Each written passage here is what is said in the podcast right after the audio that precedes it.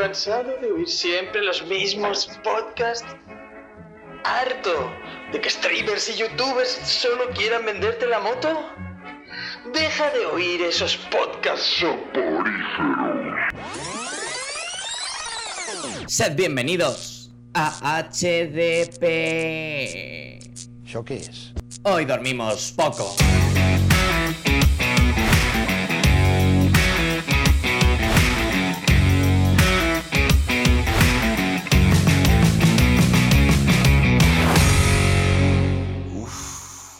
Creo que tengo una pulsión.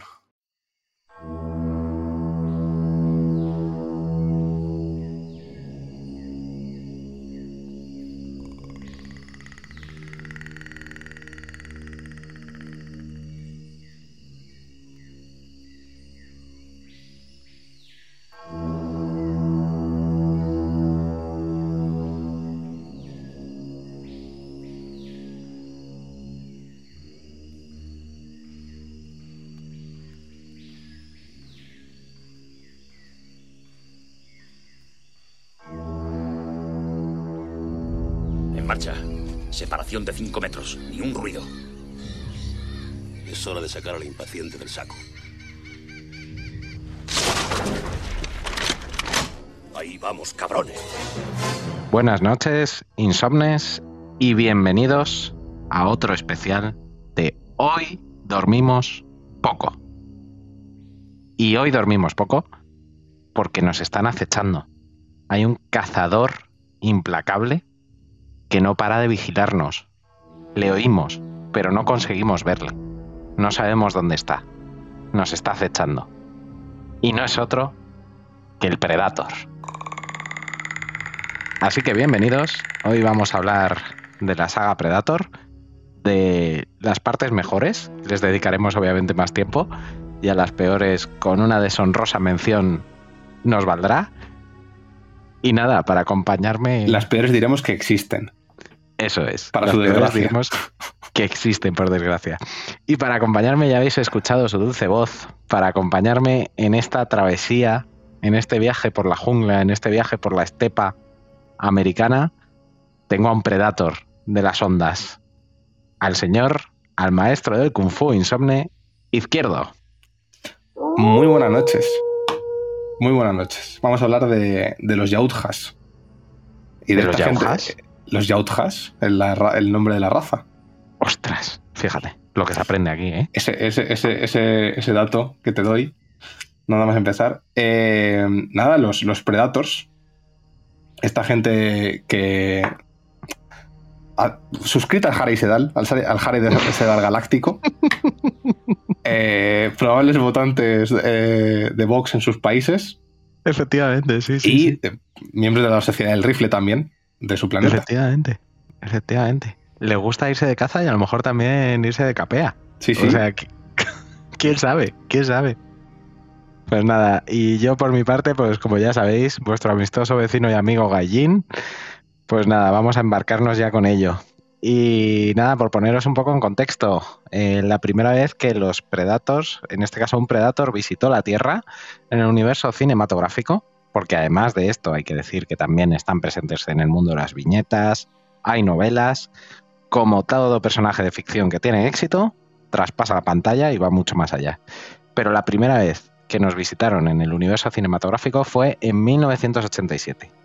Y esto fue gracias a dos hermanos, los hermanos Harris, que eh, de forma muy graciosa había un chiste circulando por Hollywood, el Hollywood de la época, que decía que después de la quinta de Rocky, la que vence a Drago, al ruso, decían, ya no hay humano que pueda vencer a Rocky en la Tierra. En la próxima le van a tener que enfrentar con un alienígena. Y ese chiste a ellos les hizo gracia y dijeron, hostia, dice, pues si cogemos a, un- uno de estos, a Sylvester Stallone o al Choache, así musculoso, y le enfrentamos a un alienígena, pues podría salir algo, algo interesante. Y con esta idea en la cabeza, más el éxito de Aliens, empiezan a desarrollar un proyecto, un guion, que se llamó Hunter, el cazador, y que durante mucho tiempo mantuvo este título. Este guion fue rulando por las distintas productoras hasta que, oye, deciden comprárselo y deciden apostar por un director en aquel entonces primerizo, que solo había hecho una película que no había tenido éxito, que no es otro que John McTiernan. Izquierdo, ¿quién es John McTiernan? Ilumínanos. John McTiernan es el director de la mejor película de Navidad de la historia. Yes. Que no es otra que eh, La jungla de cristal. Hijo de puta. Lo siento. Ho, lo- ho, ho. Ahora tengo una ametralladora. I have a, machine gun. Mejor frase de, de Navidad, de, de película de Navidad de la historia.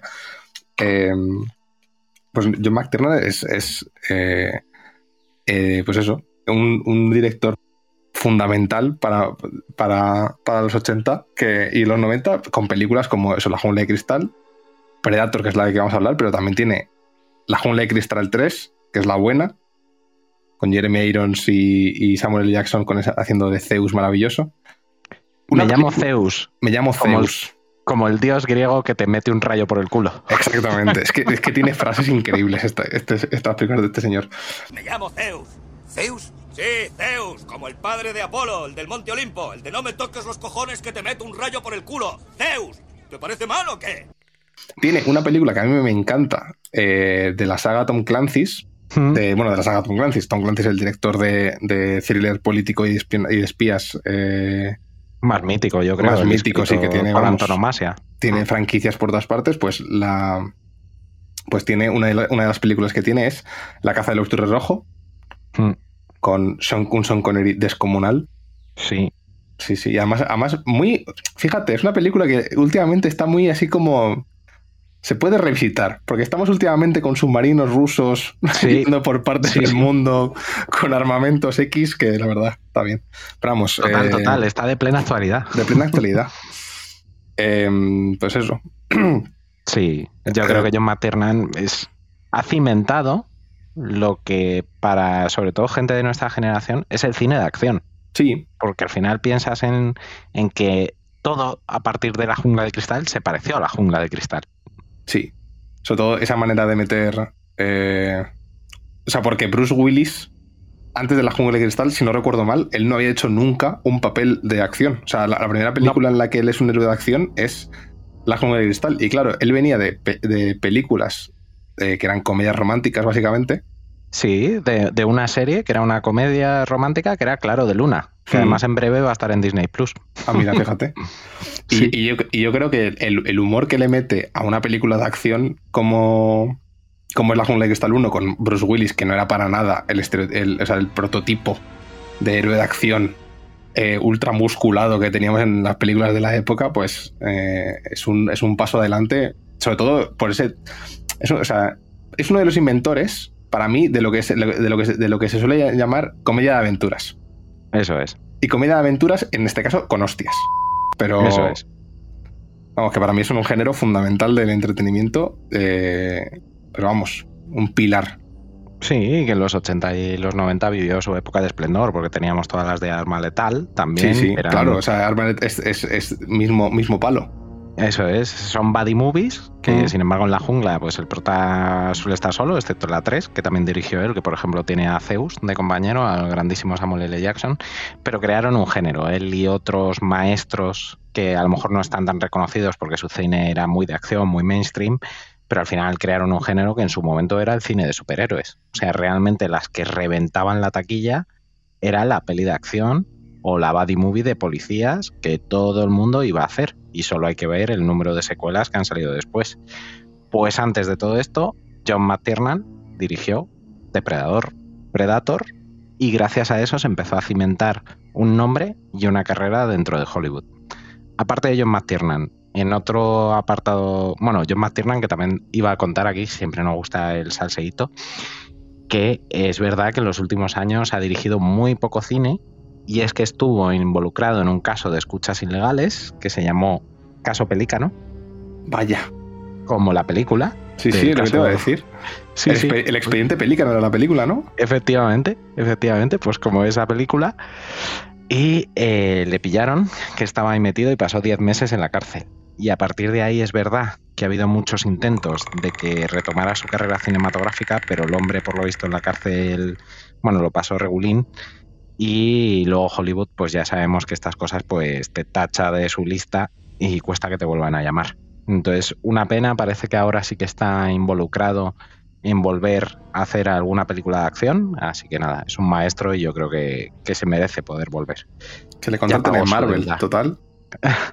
total, total. Para pues hacer, para, el, Thunderbolts, para mí el, género, el género que trata este señor, o sea, es que no hay, no hay película de, las que yo he visto suyas que no me cuadre como una película de Marvel. O sea, la, jungla de cristal, eh, cambias a Bruce Willis al, por el soldado de invierno y te cuadra. Eh, la caza del octubre rojo, lo mismo. O sea, puedes meter perfectamente ahí a una te iba a decir a una Yelena Belova, pero claro, Jack Ryan eh, no, es, no tiene perfil de acción. Eh, pues no sé, a un oficinista medio de. a un agente de Shield medio ahí, te puedes hacer una. Sí, al personaje este que hace el de Bilbo Bolson, que no me acuerdo. Es verdad. Eh, ay, ¿cómo se. Cómo el. Ay, ¿cómo se llama el, no, joder, no me acuerdo ni del actor ni de. Ni de... Martin Freeman. Es Martin Freeman, exactamente.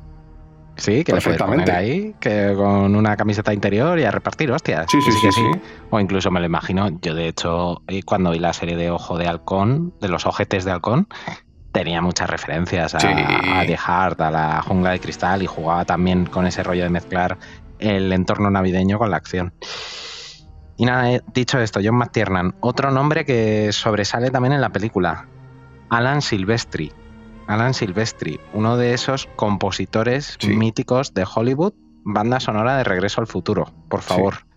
Pues eh, fue el único, de hecho, que ganó un premio por la banda sonora de esta película y repitió en la 2, con lo cual se convirtió en el único compositor que ha repetido en una peli de Alien o Predator. Fíjate. Alucinante, alucinante también esto. Y sí que es verdad que es una banda sonora que, bueno, sobre todo la primera parte de la película, que ahora nos contarás, son como eh, sonidos muy militares, que remiten hmm. mucho a marchas militares y demás, pero en cuanto el Predator entra en juego, mete unos sonidos muy extraños que te descolocan mucho y a la vez te ayudan mucho a meterte en esa en esa psicología que están viviendo los personajes, de que les están pasando algo que del todo no entienden y esa música que sí parece algo extraterrestre también te ayuda a ti a meterte en su piel.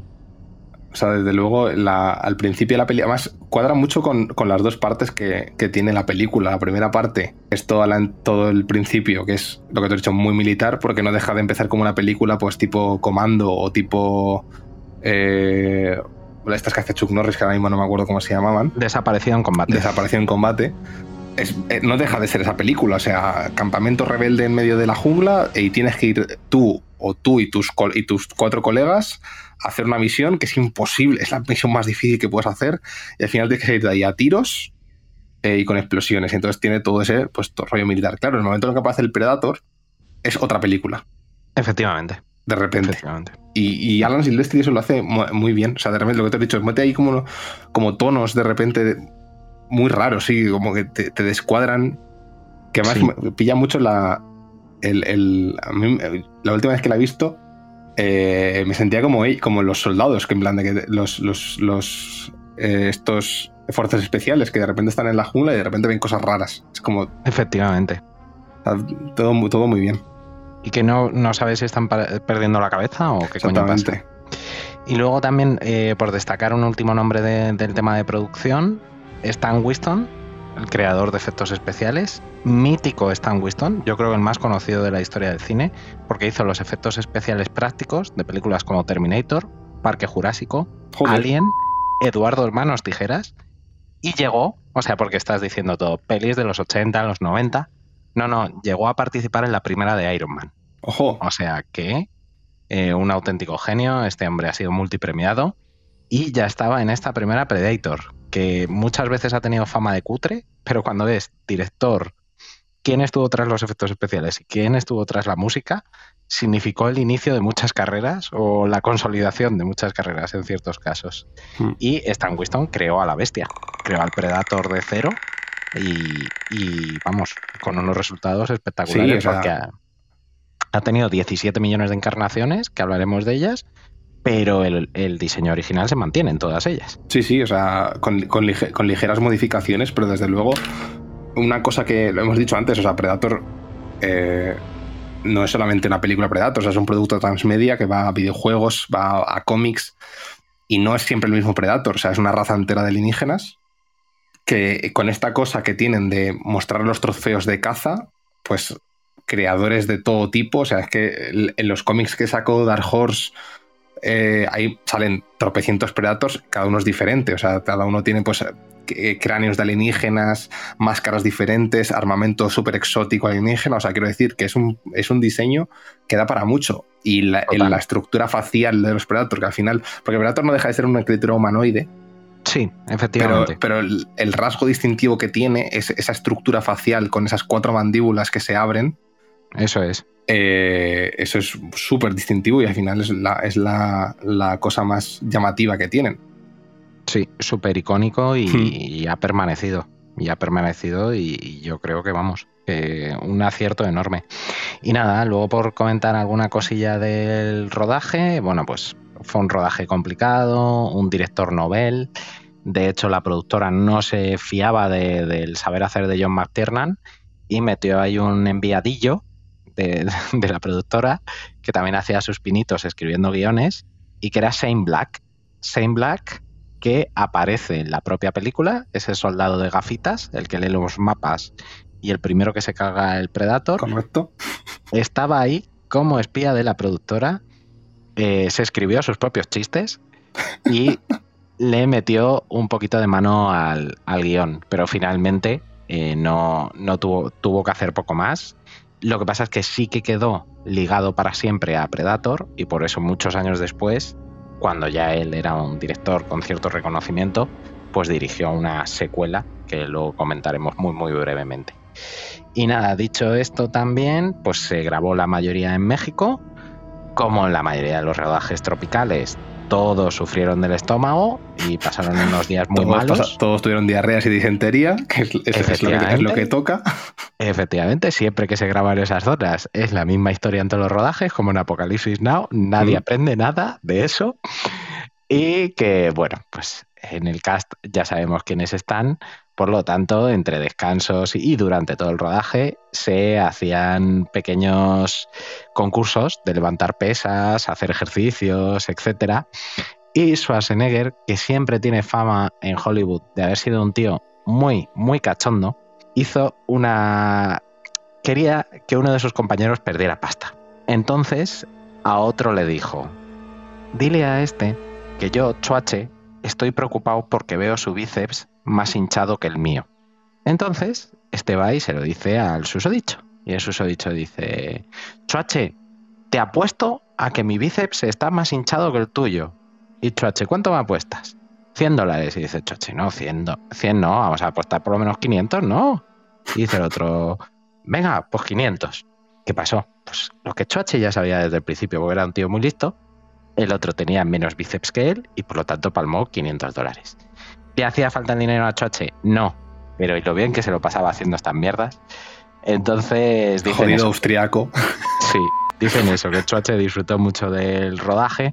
A ver, era la estrella absoluta. Él ya había hecho Conan, eh, ya estaba más que consagrado en Hollywood. Era uno, ya había hecho Comando también, era uno de los héroes de acción por antonomasia. Y de hecho es raro verle en una producción. Eh, porque ya había hecho también Terminator, o sea que ya había estado como en producciones con más pasta, con directores más renombrados y que se hubiera metido aquí, pero bueno, yo creo que seguramente con buen tino le gustó el guion y aquí tenemos al Chuache. ¿Qué me comentas del izquierdo? Este, ¿Qué es el Chuache para ti? El Chuache, eh, el monumento que es. es una. Es, que, es, que no se le, es que un ser humano con esas dimensiones no se le puede llamar de otra manera. Es, una, es, es, es, marmolio, es una cosa ahí es, la definición de la palabra mamotreto aplicada al ser humano. es una cosa ahí muy grande, con unos músculos y con una que te habla con un acento así como del centro Europa. Que no, pero, o sea, Schwarzenegger, máximo respeto por él, eh, fan de, de, él desde, desde pequeñito. Eh, esta época, porque claro, ya hemos, lo que como tú bien has dicho, ya, ya había pasado la época de más héroe de acción, más taciturno, más violento, más serio de, de, de Schwarzenegger, a partir de Predator, o sea, a partir de estos años ya es cuando empieza a meterse Schwarzenegger a explorar su, vi- su vis cómica, ¿no? Su, su inexistente viscómica. Su sí. inexistente vis cómica. Sí, efectivamente. Es cuando empieza a hacer eh, los, los gemelos golpean dos veces y todas estas. Eso es, sí. Menudo par de gemelos, eh, poli de guardería. Poli de guardería. poli de guardería, por favor. Madre mía. Sí, pero vamos, Schwarzenegger yo creo que uno de los mitos, y es que ha estado en Depredador, Mm, ha estado en Terminator, Sí, por favor. O sea, es Terminator, ¿qué coño ha estado en exactamente. Terminator? Eso de que. Además, es Terminator para siempre, porque igual que el Claro. depredador es, es prostético y puede in- interpretar a cualquier persona, a Terminator eh, le, le pusieron la, la calavera de, de, de- Sí, de. Schwarzenegger, por lo cual cualquier. T-1000 que veas en cualquier momento de la historia va a recordarte a Schwarzenegger porque es que su, su- es, su, estru- es la- su estructura ósea. Y como he dicho, este señor es un mamotreto, tiene un cráneo de proporciones Épicas. épicas. Entonces, claro, o sea, es, es- fácil que te recuerdas a Schwarzenegger, con lo que de- dejó su impronta y para siempre. Sí, efectivamente. Y además es Conan también. O sea, el mejor Conan. Conan. Que hemos visto en pantalla ha sido con él. O sea Sí. que, que brutal. Y luego, eh, otra curiosidad es que Schwarzenegger fue gobernador de California, como todos sabemos, pero de esta película salieron dos gobernadores. Así. Porque Jesse Ventura, que es el, el soldado que masca tabaco y que lleva a la el, impaciente, que- el que, la el que Gatling. lleva la Gatling, ¿ok? ese también fue gobernador ¿Qué me en los? Estados Unidos. Sí. Hostias. Por lo tanto, Depredador es una peli que nos ha dejado a gente elegible según los votantes de Estados Unidos. Sí, sí, literal. Joder, fíjate, yo, yo el- el otro no lo sabía. Sí, los siempre fiables votantes de Estados Unidos decidieron que Jesse Ventura, que si Schwarzenegger podía, pues Jesse Ventura también. Y nada, solo por mencionar a otro, yo creo que la otra parte fuerte de- del cast es Carl Weathers, Muy fuerte. Muy fuerte. Recordemos que Depredador, eh, además de ser el nacimiento de Predator, es el nacimiento del meme. Efectivamente, efectivamente. De los Un bíceps. meme para la historia. Un meme para la historia. Del pulso, el pulso con mirada masculina. Exactamente. Sí, sí, sí. Pues Carl Weathers, que para la historia del cine, aparte de este papel en Predator, siempre será Apollo Creed Apolo de Creed. la saga Rocky Exactamente. y que además su legado, pues ahora lo está defendiendo Michael B. Jordan en estas películas de Creed y que es un personaje mítico y de hecho se le contrató también porque sabían de las deficiencias actorales de Schwarzenegger que bueno, pues le costaba y que este personaje iba a necesitar que sacara un poco más de él y contrataron a Carl Weathers porque sabía que tenía un carisma especial y que en las escenas one to one que tuvieran entre ellos eh, trabajar con Carl Weathers iba a hacer que Schwarzenegger se relajara y fuera más Schwarzenegger que el personaje, que intentara actuar. Entonces, eh, de hecho, eso lo dijo el propio Carl Weathers. Dice, a mí me contrataron porque necesitaban que yo sacara lo mejor de Schwarzenegger. Y Schwarzenegger nunca lo ha negado. O sea que entendemos que es, que es correcto. Y nada, el resto del cast, yo nada más que mencionar. No sé, Izquierdo, si tú quieres No. decir algo de alguno de los actores. No, la verdad que no. Vale, fenomenal. Que, Pues que- nada. que era, que era una- era- era un cast muy, muy diverso. Sí, totalmente. Sí, sí. Totalmente, porque eh, incluso si cuentas con la rehén, el Pidia Carrillo, era latina. Que te, sea, cuenta, te el- cuenta como mujer y como latina, con lo que ya te cubre dos slots. Claro, efectivamente. Luego. Poncho, Poncho Claro. también era latino, Sí, luego tienes un indio americano, eso es, dos negros sí, y, y, y un europeo. y un europeo, exactamente. Vamos, que si se hace este cast a día de hoy, ya sabes lo que hubiera pasado, ¿no? Hubiera ardido Twitter en plan inclusión forzada. Que forzada, totalmente. Han cogido todos los cromos de la colección. Sí, Bueno, sí. Ese señor, ese señor negro no podía ser sargento del ejército de los Estados Unidos, seguramente. Le han metido tal no sé qué. Sí, le sí, faltan o sea, músculos. Faltan músculos. Dirían de todo sobre esta película, claro, obviamente. Sí, sí, qué pena de vida. En fin, vamos para atrás. Pues nada, eh, vamos a intentar ser breves, pero bueno, yo creo que hay que resumir un poquito la película, aunque tenga prácticamente, bueno, y sin prácticamente, tiene 30 años en la película, porque es Mm. del 87, o sea que tiene 35, como el que os está hablando, o sea que solo os digo eso. Y, nada, izquierdo, procede, cuéntame un poquito. ¿Qué pasa en Predator? Pues yo, creo que la voy a, para hacer la cosa un poco más breve, la voy a dividir en dos partes, que ya hemos hablado antes de las dos partes diferencias que tiene la película. Así que eh, la primera parte empieza como una película típica de, de, de, fuerzas especiales en la que un alto mando de los Estados Unidos eh, aparece ante nuestro buen amigo Arnold Schwarzenegger, eh, Dutch, eso es. Que tiene, es, es, el, es, el, es, el, comandante de una fuerza de operaciones especiales, lo, me, lo, mejor de lo mejor que puede dar Estados Unidos. El equipo que está, está, especializada en misiones de alto riesgo. Y este alto mando le dice que tiene que ir a un lugar indeterminado de Sudamérica, que ya sabemos que está lleno de golpistas, comunistas y, y jungla. Y seguramente algún ruso por ahí. Sí. Con, mal, con malas intenciones, eh, a hacer una misión. ¿Qué misión? Pues es un poco Aquí ya empezamos a ver que la película, que la misión no te la, no te la explican del todo, pero en principio es una misión de eh, rescate y extracción. Tienen que ir, Eso es. extraer un par de personal de, de activos que, que, han sido capturados por una milicia sudamericana, entrar, matar todo lo que puedan, rescatarlos y pirarse. Y dice Schwarzenegger, bueno, en principio vale. En esto, el alto mando le presenta, le dice que además de, de a todo su escuadrón de, de, fuerzas especiales, va a tener que llevarse a un operativo de inteligencia que es, aquí tenemos, aquí es donde entra en acción, Cal Weathers. Eso es. Y ahí ya Schwarzenegger empieza a decir, si me tienen que meter a un operativo de inteligencia de, de niñera, esto no me huele bien, pero bueno, sigamos adelante porque son amigos, le promete que no, no te preocupes, esta misión es tal como lo te han contado, no va a haber nada tal, no sé qué. Así que con todo esto, el equipo se reúne, helicóptero para arriba y se van a la jungla. y en, ya la jungla en el helicóptero ya tenemos esas escenas míticas en las que se empiezan a medir las pollas. Exactamente, o sea, por eso lo que te iba a decir. En, la, en, el helicóptero ya empezamos a conocer el, el escuadrón. En el escuadrón tenemos a eh, Arnold Schwarzenegger, que es como el más centrado del todo el equipo, mentalidad germánica. Sí, sí, total. Tenemos a, a, a Gafotas, que obviamente es el, es el que. El, el, el, que es menos fuerte, obviamente, porque llega, lleva gafas y es el que, por así decirlo, el que se, es el que se eh, especializa en telecomunicaciones. Y mapas. Y mapas.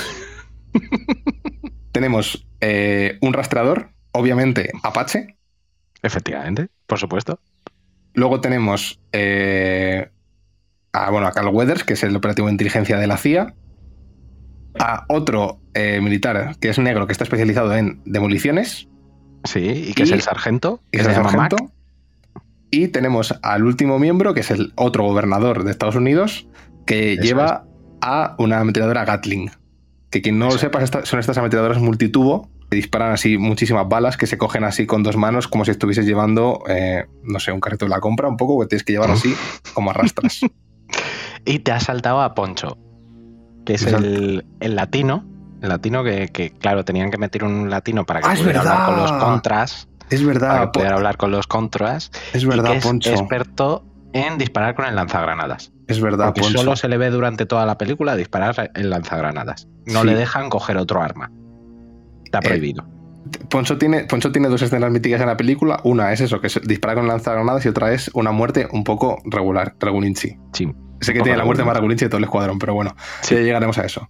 Ya el caso es que nuestro escuadrón, eso, tras medirse sus miembros viriles en el helicóptero y que conozcamos a todo el escuadrón, pues nada, aterrizan en una zona, les dicen no podemos acercaros más porque es- estaríamos violando eh, lo típico, estamos violando espacio, tenéis que ir por la selva porque no sé qué, no sé cuántos. Cuando termine la misión, la zona de extracción antes- está Antes de que sigas, izquierdo, ya esa escena del helicóptero en la que se miden las pollas es como cuando has quedado con alguien y te sorprende presentándote a sus amigos porque te dice, este son Pincho, Memo y el Cristales. Porque dices, a cada cual más descerebrado, a cada cual está peorcito de la cabeza y a cada cual tiene más anabolizantes y testosterona Sí, en sí. vena. Esto es, lo mejor O sea, que puede, es- esto es lo mejor que puede traer Estados Unidos a esta misión. Efectivamente, uno se está afeitando en seco con la maquinilla. El otro está mascando tabaco. Y el otro cuenta los que es Shane Black, que es lo que Sí. decíamos antes, que se escribía él mismo los chistes, cuenta los peores chistes y los más machistas de la historia del rock and roll. O sea que, que la escena de presentación es brutal. Sí. brutal. Bueno, pues eso. esta gente aterriza con el helicóptero en medio de la jungla y eso les dicen que tienen que ir andando no sé cuántos kilómetros hasta la base en la que supuestamente tienen que recoger a estos activos. Nada, van andando, tal, tal, tal, sigue habiendo un poco de presentación de personajes y de repente llegan a un punto en el que se encuentran a varios cadáveres desollados y dicen, espérate, esta gente tiene eh, chapas de eh, soldados estadounidenses. Y no solo de soldados estadounidenses, sino que tienen chapas de un cuerpo de fuerzas especiales de boinas verdes que Dutch conoce a su sargento y dice, esta gente era lo mejor de lo mejor. Hmm. Y entonces ya es cuando empiezan las tensiones. Dice, ya sabía yo que aquí me colía algo raro.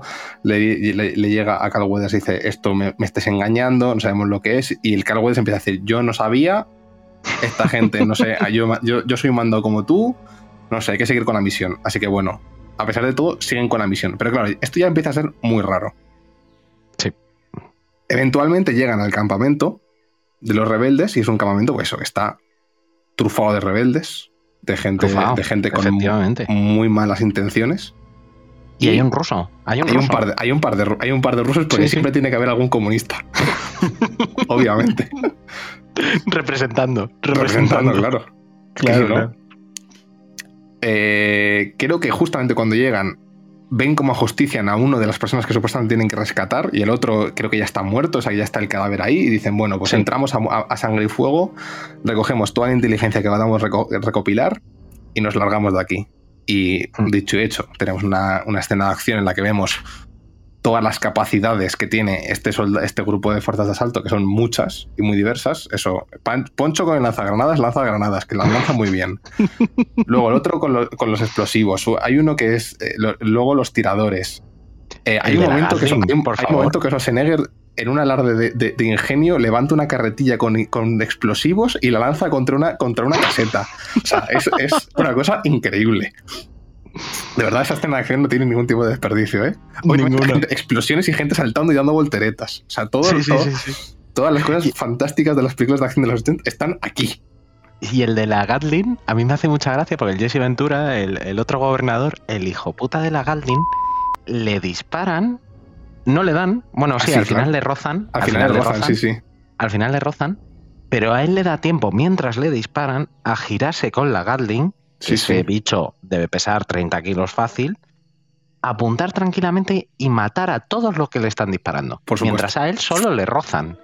Entonces, son esas cosas maravillosas que tenía el cine de los 80 y los 90. Sí, sí, te, lo, te lo creías porque hacías un acto de fe, pero Dios mío. Esa suspensión de la incredulidad tenía que venir eh, un, un, un disclaimer nada más empezar la película.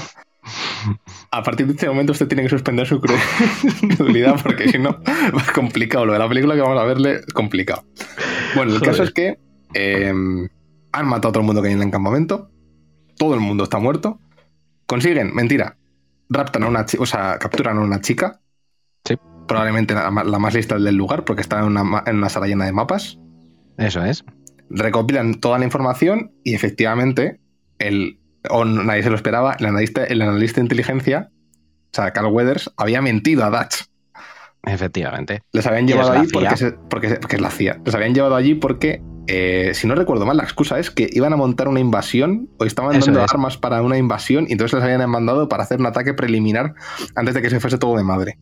Efectivamente, sí, era que iban a dar un golpe de Estado, los contras que están ahí en la selva, que les estaba armando los soviéticos, por supuesto, lo que decíamos antes, los dos soviéticos que representan toda la URSS, y eh, Carl Weathers o el alto mando había mandado ya un equipo, ese equipo desapareció en extrañas circunstancias ¿Mm? que se suponen, o en ese momento de la película suponen todos los personajes que les han matado y les han desollado los contras, y aquí Carl Weathers pues ya se lleva el primer agarroncito al pecho de Schwarzenegger. Sí, sí. Que además ya viene calentito porque él no sabía que iba a haber tantos contras. Le habían dicho que la operación de rescate iban a ser tres matados ahí en medio de la selva lo que había. Resulta que había como 40 personas fuertemente armadas. Pero le ha dado tiempo a hacer una broma, que es que a uno de los contras le mata tirándole un machete de unos 40 centímetros y le dice, stick around. ¿Es correcto? que es como, quédate quieto, claro, con, eso ahí clavado contra la pared, pues no se puede mover mucho. Y le ha dado tiempo a encenderse porque aquí la personalidad del personaje de Schwarzenegger es que fuma puros. Sí. cuando está contento fuma puros. Entonces ahí ya se ha enfadado, pero le ha dado tiempo de encenderse un puro. exactamente. Entonces, nada, eh, tenemos al, al- al equipo de fuerzas especiales muy enfadado porque les han engañado, pero dice el este, bueno, ya lo habéis hecho todo. O sea, ya habéis hecho todo lo que tenéis que hacer. Estáis muy enfadados, enfadados, me da, me da igual. Vamos a coger toda la información que podamos. Y esta chica de aquí, que no sabemos por qué la vamos a coger, pero nos la llevamos también, algo tendrá que decir. Y eh, vámonos a la zona de extracción. Y dicho y hecho, se va vendiendo. Claro, aquí ya empezamos a tener, no lo, no lo he dicho, ya empezábamos a tener eh, en toda la marcha hacia el campamento escenas en la que veíamos que algo estaba acechando al grupo de los protagonistas. Eso Sobre es. todo, sobre todo con la mítica visión calorífica hasta que tienen los Predators en la máscara. Eso es. Ya empezamos, ya empezamos a ver. Y como que el Predator como que estaba intentando, estaba empezando a ver patrones. eh, sobre todo le veíamos como que amplificaba la voz para escuchar las voces de la gente. Hay un momento que es muy interesante, que es que eh, el, el, el el de las el gafotas le cuenta un chiste al, al- Está todo el rato contándole chistes, eh, lo que ha dicho Gallín, súper machistas al Apache. Y nunca se ríe. Y justamente cuando, cuando van a salir del campamento, que está ahí el Predator observándoles, a estos dos, le cuenta un chiste y el Apache se ríe muchísimo. Y es como que el Apache como que registra, eh, registra esa risa. O sea, como El Predator, les, sí. les- les está analizando y les está vigilando. Sí, sí. Como Y haría esto- un cazador con su presa. Exactamente, les, les está acechando. Y entonces nada, pues va, va el equipo, tal, tal, siguen, y siguen con la tensión. Encima, ahora- ahora- o sea, nos han mentido, y encima ahora tenemos que llevarnos a la chica esta al, al- al helicóptero. Fue hace mucho calor en la jungla, esto es horrible, pero mira qué machito soy, mira tal, no sé qué, no sé cuánto, y de repente hay un momento en estos de conflicto que la chica se escapa. Porque le dicen al Weathers, la quieres tú, la vigilas tú. Se empiezan a pelear, la chica se escapa. Y va detrás de ella o sea, el de las gafas. ¿Qué ocurre? Cuando una oveja se separa del grupo y el Predator viendo que la chica es inofensiva y no es un trofeo, pero ha visto lo que ha hecho el gafotas junto al resto de sus compañeros, al gafoto le, le pasa por el cuchillo. Ante la Eso mirada es. de la chica, que la chica dice, ¿qué cojones está pasando? Porque a todo esto, el Predator, como, como bien sabemos, está completamente lleva, lleva un camuflaje termoóptico con lo que no se ve nada. No Mm. se le ve. O sea, se ve una silueta, en el- una silueta extraña. Obviamente hay que hacer también un salto de incredulidad por la época. Tú lo ves eso con los, con lo- con lo- con los, con los efectos de de la época y dices, Sí. madre mía. Pero claro, Sí, hay que sí. pensarlo con, la- con los efectos de la época. Y con los efectos de la época eso era la hostia. Y, Y y aún así, y aún así, en alguna escena de selva general, está bien camuflado. está muy bien camuflado. Está muy, Sin muy bien embargo, en otras, pues claro, pues dice, joder, si tuviera yo un arma, sabría dónde apuntar, pero es que le Claro. puedo apuntar, puedo elegir dónde. ¿Dónde le quiero dar? ¿En los huevos, en la cabeza o en el pie? Se le ve perfectamente. Pero en otras, para la época incluso, está muy bien hecho. Y es, y es verdad lo que dices, que este es el punto, o sea, ese es el punto en el que cambia la película. Sí. Hemos tenido una mini película bélica ¿Mm? que podría ser Comando o Desaparición en Combate, como bien decías, cualquiera de ellas. Y a partir de aquí se convierte en otra cosa. Se convierte en una pseudo película de terror, prácticamente. Sí, sí, o sea, porque eh, de repente se convierte en un slasher. eh, se, quien se separe, pero lo más probable es que acabe muerto. El primero que, que ha acabado muerto es eh, Gafitas. Gafitas, que además a- no, no nos enseñan el cadáver, porque al parecer ha acabado muerto de una manera terrorífica. O sea, está todo lleno de sangre. la tiene- o sea, el Predator básicamente con las cuchillas esta que lleva, que parece como si fuese el obezno, como mínimo la ha tenido que destripar, porque la cantidad de sangre que hay. Y claro, la chica se queda paralizada. Pancho. Sí. Perdón, Poncho. que es el único que habla español, le empieza a preguntar que qué cojones ha visto y la chica no sabe, o sea, no es capaz de responder. La selva, la selva se lo llevó. Exactamente, o sea, es como. Y, la- y los- estos diciendo, ¿qué, qué, qué dice? ¿Qué- qué? Pero bueno, Sí. La habrá dado al ron antes de que Sí. la secuestráramos. Al principio se lo toman todo de, de cachondeo, o sea, ven las tripas ahí del gafitas y dicen, madre mía, que debe haber un par de contras. O sea, lo- Sí. los que se han cargado 40 hace dos segundos en el campamento, entre tres matados, pues ahora piensan que dos de esos han escapado y les están cazando a ellos. Debían ser los dos más listos del campamento, por eso se han escapado, también te digo. Por eso, por eso no ha muerto en el campamento. Efectivamente. Pero nada, bueno, eh, cogen, hacen esta cosa muy americana que es coger la chapita y siguen, siguen por la jungla, porque claro, tienen que seguir hacia la zona de extracción. Y vamos a empezar a ver más imágenes, eh, eso, del Predator acechando y diciendo cada vez más, eh, ¿cómo decirlo? Más atrevido. Más atrevido, porque empieza a acercarse cada vez más. Y de hecho, no- no pasa mucho tiempo hasta que muere el segundo del equipo, que es nuestro, eh, nuestro amigo el, el mascatabaco. Eso es. Y aquí se da una escena maravillosa de la película porque se ve cómo le atacan, cómo le matan. El, el- el sargento le ve y dice: No puede ser. Va, coge la, la Gatling del amigo y empieza a disparar como un salvaje. Pero es que se le unen todos. O sea, aparecen Eso todos, empiezan a disparar, a lanzar. Dicen: Ha tenido que morir por, por necesidad. O sea, el bicho este tenido que morir. Porque literalmente Sí. acabamos de, de- de deforestar un kilómetro cuadrado de- selva. Efectivamente. O sea, base es de que son como dos minutos de disparos ininterrumpidos. Y, miras, y- miras miradas muy serias. Eso es. Cada 10 segundos, además, se va uniendo uno más que trae dos metralletas a poder ser. No una, no, una en cada mano. ¿Qué Sí, coño sí. una? Ahí sobraban metralletas. Y efectivamente, o sea, hacen lo que ha hecho Bolsonaro con el Amazonas, Sí, sí. pero en dos minutos de balas, de balasera, que diría. Una es una balacera espectacular. Sí, sí. Eh, el caso es que obviamente el Predator no la han matado porque si no aquí se va a acabar la película, pero sí la han herido. Y es. me, me resulta muy curioso que no se percatan, la única que se percata que la han herido es la chica, Sí, que toca la sangre, porque el, el Predator tiene una, una sangre muy, muy característica que es, es fluorescente. eso es. Que esto va- eh, luego hablaremos de Prey, en Prey tiene bastante más impacto que aquí. Efectivamente. pero eh, y la han herido. Entonces vemos también como hay un momento que ya el equipo dice, "Pf, nos están siguiendo, esto, esto no puede ser, y se les echa la noche. Tienen que hacer un campamento y montan un campamento, montan todo lleno, lo, lo llenan todo de trampas para tener un, peri- un perímetro seguro y dice, no puede, no puede entrar sin que, sin que nos demos cuenta. Claro, es el Predator. Eh, eh, Y el Predator entra donde quiere. efectivamente. Claro que sí. Eh, no recuerdo quién, porque es que ah, esto ya eh, hay un momento aquí que ya la película va muy rápido y hay varios, hay varios que mueren. O sea, ahora tengo aquí Sí. un problema porque, o sea, Carl El Weathers. Predator, el, pera- el Predator entra, coge el cadáver de Jesse Ventura, el mascador de tabaco. Es cierto, es verdad. Se lo lleva, le- Hmm. se lo roba, mientras el sargento Mac se pelea con un jabalí, que es lo que Ah, es distrae verdad, a es todos, verdad, es verdad la pelea esa. Que es lo que distrae a todos mientras este roba el cadáver. Entonces todos se dan cuenta de que les ha robado el cadáver delante de sus narices. Y dicen, ¿qué cojones de bicho es esto? Que tenemos toda la zona minada y aún así ha conseguido entrar entre todos nosotros, coger el cadáver, que además el Jesse Ventura este pesaría 130 kilos, Sí, sí, era un bigardo interesante. y llevárselo a Opao a un hombro, ¿o qué cojones? Y aquí es cuando se dan cuenta y dice, ah, está usando las, las copas de los árboles. Eso es. Y ahí Y empiezan dices- a mirar hacia arriba. Claro. Y le, y le entienden una trampa. Eso es. Hmm. Pero la trampa sale regular.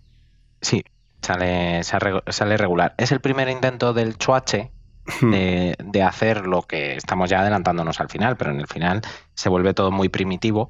Pues aquí hacen una trampa bastante primitiva, que es Sí. la típica red que si pisas donde está la red, pues La te engancha. Sí. Pero lo que pasa, y le sale medio bien. Sí, sí, Porque- porque el, el caso es que le cogen. El caso es que le cogen. Lo que pasa es que lo que no habían contado es que lleva un cañoncito en el de hombro plasma. de plasma y empieza a hacer una chicharrera allí de Mm. cojones. Sí, Monta barbacoita. sí. A Pancho, a Pancho le hiere. Sí. Perdón, a Pancho, joder, no. A A Pancho. Pon- a Vamos a llamarle Pancho ya. Vamos a llamarle Pancho, ¿qué más da? Bueno, Sí, a. Pon- a Pon- a Poncho le hiere y aquí el equipo hace una cosa que nunca se tiene que hacer, que es se divide en dos. Eso es. Eh, la Carl chica Weathers y Mac, por se un quedan lado. detrás, uno para, uno para vengar al, al- a su amigo que acaba de morir. Y el otro porque dice, estáis aquí metidos por mi culpa, esto es todo culpa mía. De repente tiene aquí como una especie de... una- una- o sea, pasa, pasa de, de- de gente implacable en la CIA a gente con remordimientos en cero coma y de repente dice, esto es aquí por mi culpa, estos dos han muerto, madre mía, nos hemos cargado 40... Uf, esto es terrorífico. Me quedo yo aquí, cubrimos la retirada que el helicóptero no está tan lejos. Estos dos se quedan detrás. Eh, intentan medio, medio tenderle una- me- me- intentan así como medio acecharle, así como tal. Eh, hay un momento que los dos se quedan así como escondidos Sí. y le ven al Predator y dice, está ahí. Tú vas por un lado, yo voy por otro. Y, y nos La lo pinza, cargamos entre dos, hacemos una pinza. Eh, Hmm. Predator obviamente lo sabe. El sargento se lo carga.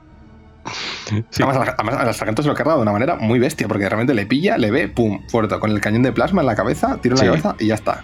Y fuera. Tenemos los tres míticos puntos rojos en la frente Exactamente. y dices, pues ya está, ya se ha acabado Hasta la luego. Mari Carmen. Y a eh, Carl Weathers tiene una pelea con él en la que coge, eh, se va a armas duales. Quienes Sí. hayan jugado a Call of Duty saben qué significa esta referencia. Va con armas duales. El Predator aparece de repente, se empieza a disparar también de foresta otro kilómetro cuadrado de selva, pero el Predator se le acerca, le corta un brazo y luego le. le, eh, o sea, ya sin un brazo, el otro empieza a gritar mucho, muy fuerte, y ya le mata. Claro, Sí. como Carl Weathers ha gritado mucho y muy fuerte, la gente dice, vale, Estos dos están Mortimer. Y aquí es cuando el Apache.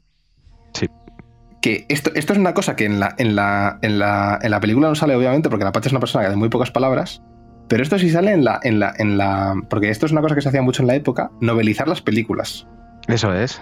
Mm. En la novela. Y esto lo, lo enlazo ahora, y- o sea, tiro ahora el cable y lo, cogeré- lo recogeré luego. Este señor es Apache. Y dice. eh, hay una tradición o una historia, hay de- de- o sea, se remonta a la historia oral de, de- de su pueblo. y Dice: Hay una historia en mi pueblo de una criatura que llegó, o sea, de un demonio que llegó, que mató a la mitad de mi poblado, o a la mitad de mi, de mi pueblo, eh, hasta que se le pudo detener.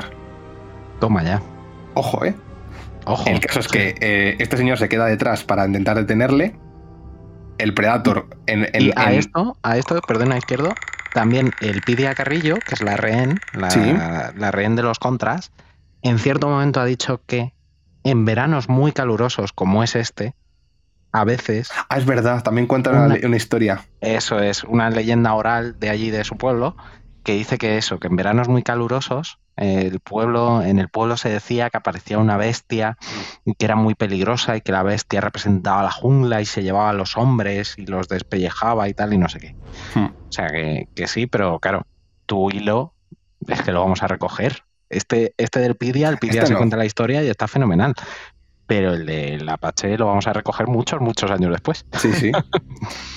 y, y nada, o sea, al, al Apache lo, lo, lo- defenestra la primera de cambio, o sea, Sí. muy rápido. El, el Apache hace ahí la escenita de Con el vamos que a se tener ra- un duelo ra- honorable. Se, raja con el cuchillo. Sí, aquí a cuchillo. Yo voy Sí. a, a navajilla, como, Ah, como decías exactamente. en otro programa tú. navajilla. y, y nada, o sea, hay un momento que, claro, ya, está, ya estamos, ya solo, está- ya solo queda ¿Choache? el Choache, eh, la chica y Poncho. Pero claro, Poncho estaba medio muerto. Porque, porque le ha herido con el cañón de plasma. Y de hecho, Sí. el, el Predator no va a tardar mucho en rematarle con el cañón de plasma. que es lo que hemos dicho, de que tiene dos escenas Poncho con lanzagranadas, que lo lanza muy bien, ya lo hemos dicho todos. O sea, que eso que no quede ningún tipo de duda. Y que el, Sí. el pobre está en el suelo, ahí medio muerto. Y el, Y patapam. el Predator directamente le hace matalile desde arriba. Que esto Sí, es curioso, porque en teoría, en teoría los Predators no atacan, no, no deberían atacar a gente indefensa. Pero claro, supongo que es como rematar una, una, a una, a una, A una pieza. a una pieza que ya se ha atacado. O sea, es como que dar- reclamar el trofeo ya tal.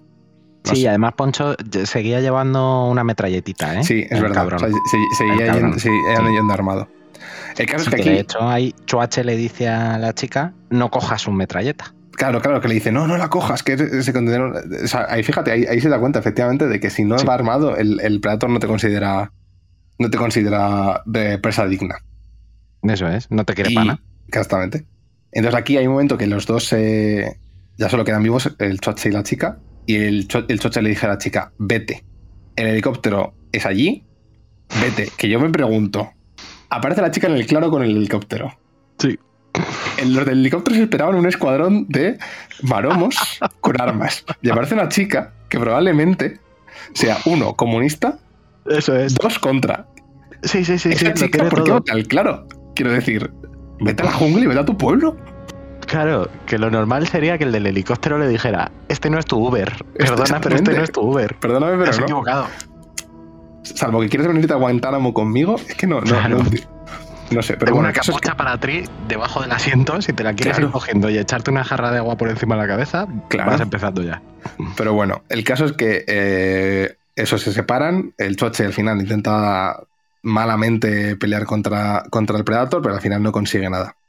Y, bueno, se cae por un barranco, eh, se cae al río, intenta, o sea, todo muy, todo muy aparatoso. Porque ya, ya hemos dicho que el Chocher es un, mamet- un mamotreto, pues tú imagínate eso cayéndose, era como pues, la roca, no sé qué, se cae el río, intenta nadar, el, el Predator le sigue, De hecho, el Eh, Chuache eh, le, tiene, le debe tener miedo a las alturas o le debía tener miedo a hacer algo de la catarata, porque el Chuache en aquella época pues pesaría igual, 130, Sí, sí. 140 kilos de puto músculo. Y en, en la escena, bueno, lo primero, hay una escena como eso que cae desde un barranco y ahí sí que se ve eh, un cuerpo generoso, hmm. pero luego cuando ya está cayendo por la catarata, se ve a un tío muy delgadito, que a lo mejor hay como mm, unos 70 kilos de diferencia. Y cuando cae en el agua, místicamente vuelve a ser el chuache. Sí. es una técnica oculta austriaca. Efectivamente, para adelgazar en el aire. Exactamente. el, el caso es que. Eh, claro, Schwarzenegger ya hay un momento que está medio muerto. Está ya fatal. Y empieza a arrastrarse de la- del, del río, claro, todo lleno de barro. ¿Qué ocurre? El Predator le sigue, pero como hemos visto numerosas veces con la máscara térmica, sigue manchas de calor.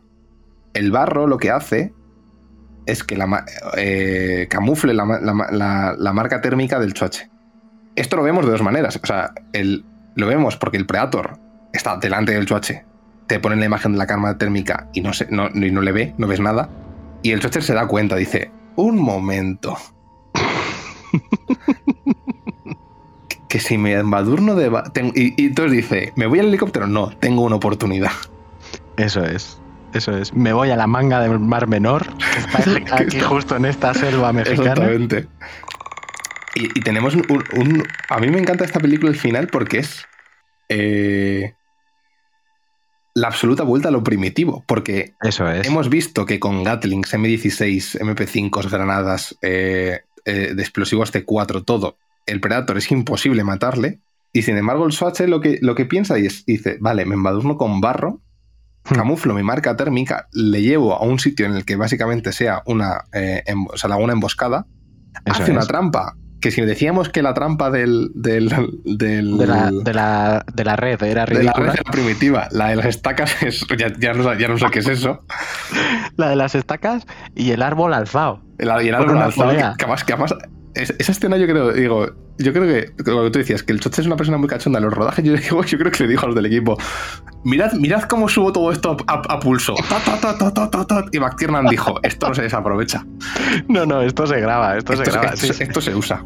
Seguramente fuera una de las máquinas que se hicieron para entrenar en la selva entre ellos. Sí, sí. Ay, Y- Es buenísimo.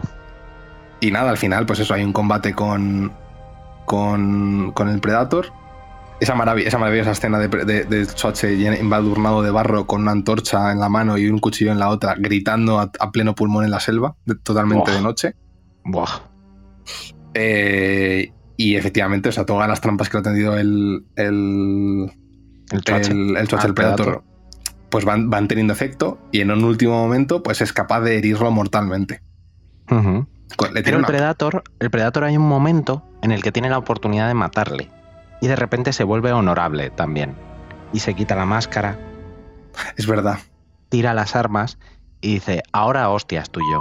Sí, y sí. ahí es cuando Chuache por primera vez le, le ve la cara y dice la mítica frase, por favor izquierdo, Hostia, dila tú, dila tú, que yo no lo voy a decir mal. Me acaba de entrar. bueno, en castellano la tradujeron como qué feo eres, hijo de qué, fe- puta. qué feo eres, hijo de... Vale, sí, bien. La iba a decir bien. Iba a decir... Bueno, mentira. Iba a decir, iba a decir hostia, qué feo eres. Sí, pues aquí fue qué feo eres, hijo de puta, y en inglés fue ugly son of a bitch. Además con ese acento austríaco que le da todavía más carisma a la frase. Sí, sí. Que es la primera, vez, que vemos, es la primera vez que vemos Eso es. la mítica cara la del. Predator, porque hasta, hasta el momento la máscara del Predator era una máscara metálica que le Hmm. cubría toda la cara y que no, no, no, no- o sea, lo único que se intuía es que, uno, que tenía rastas y dos, que eh, tenía un- un- una buena bandorla el, el, el Predator. Pero, pero ¿Explica no- Bandorla? Bandorla... Sí, o sea. ah, Joder, Mandorla, Es que lo que puede- tienen aquí los, los cristos, los cristos románicos que tienen la mandorla aquí, pues tenía un buen Ah, cabezón el señor. Bien, menos mal que lo has explicado, porque es que yo podía haber entendido cualquier otra cosa. Joder, vale. El, el próximo día hacemos el HTP de, icono- de iconografía románica, no os preocupéis. Efecti- efectivamente. Y. mm, Ah, bueno, y el Predator, efectivamente, el, el Predator se vuelve vulnerable. Al final acaban a hostias. El Toche gana en el último momento, pero casi, casi la palma. Pero el Predator Sí. tiene un último, un último regalito. Y es que eh, activa un dispositivo en su, en su brazalete Y lo que, lo que a mí más me hace gracia es que, como habíamos dicho antes, eh, cuando acechaba a esta gente, eh, hay un momento que escucha al Apache reírse. Pues Eso en es. ese momento le graba la risa y la reproduce. Efectivamente, pone el Spotify y pone ruido apache, eh, o sea, risa apache. Risa Apache. Y claro, a mí, a mí esto me, me- me encanta porque, eh, porque, claro, tú dices, tú eres una persona normal y dices, ¿qué está haciendo con el brazalete? Pero claro, eh, hay, al parecer hay un lenguaje universal de las bombas Que es la cuenta atrás. que es la cuenta atrás. y, cuando- y que, y que no explotan automáticamente. Tú le das un botón y te inmolas. No, es tú le das un botón y tienes el. ¿Está usted seguro de que quiere inmolarse? Y entonces son 10 segundos. Y, y los 10 segundos va haciendo ti, ti, Sí, efectivamente. ti, ti. Y cada vez es más. Y claro, el Ch- Dutch, como, como militar que es, él sabe de estas cosas. Y dice, Efectivamente. hostia puta, tengo que ir de aquí corriendo. Joder, menudo, menudo pepino, ¿eh?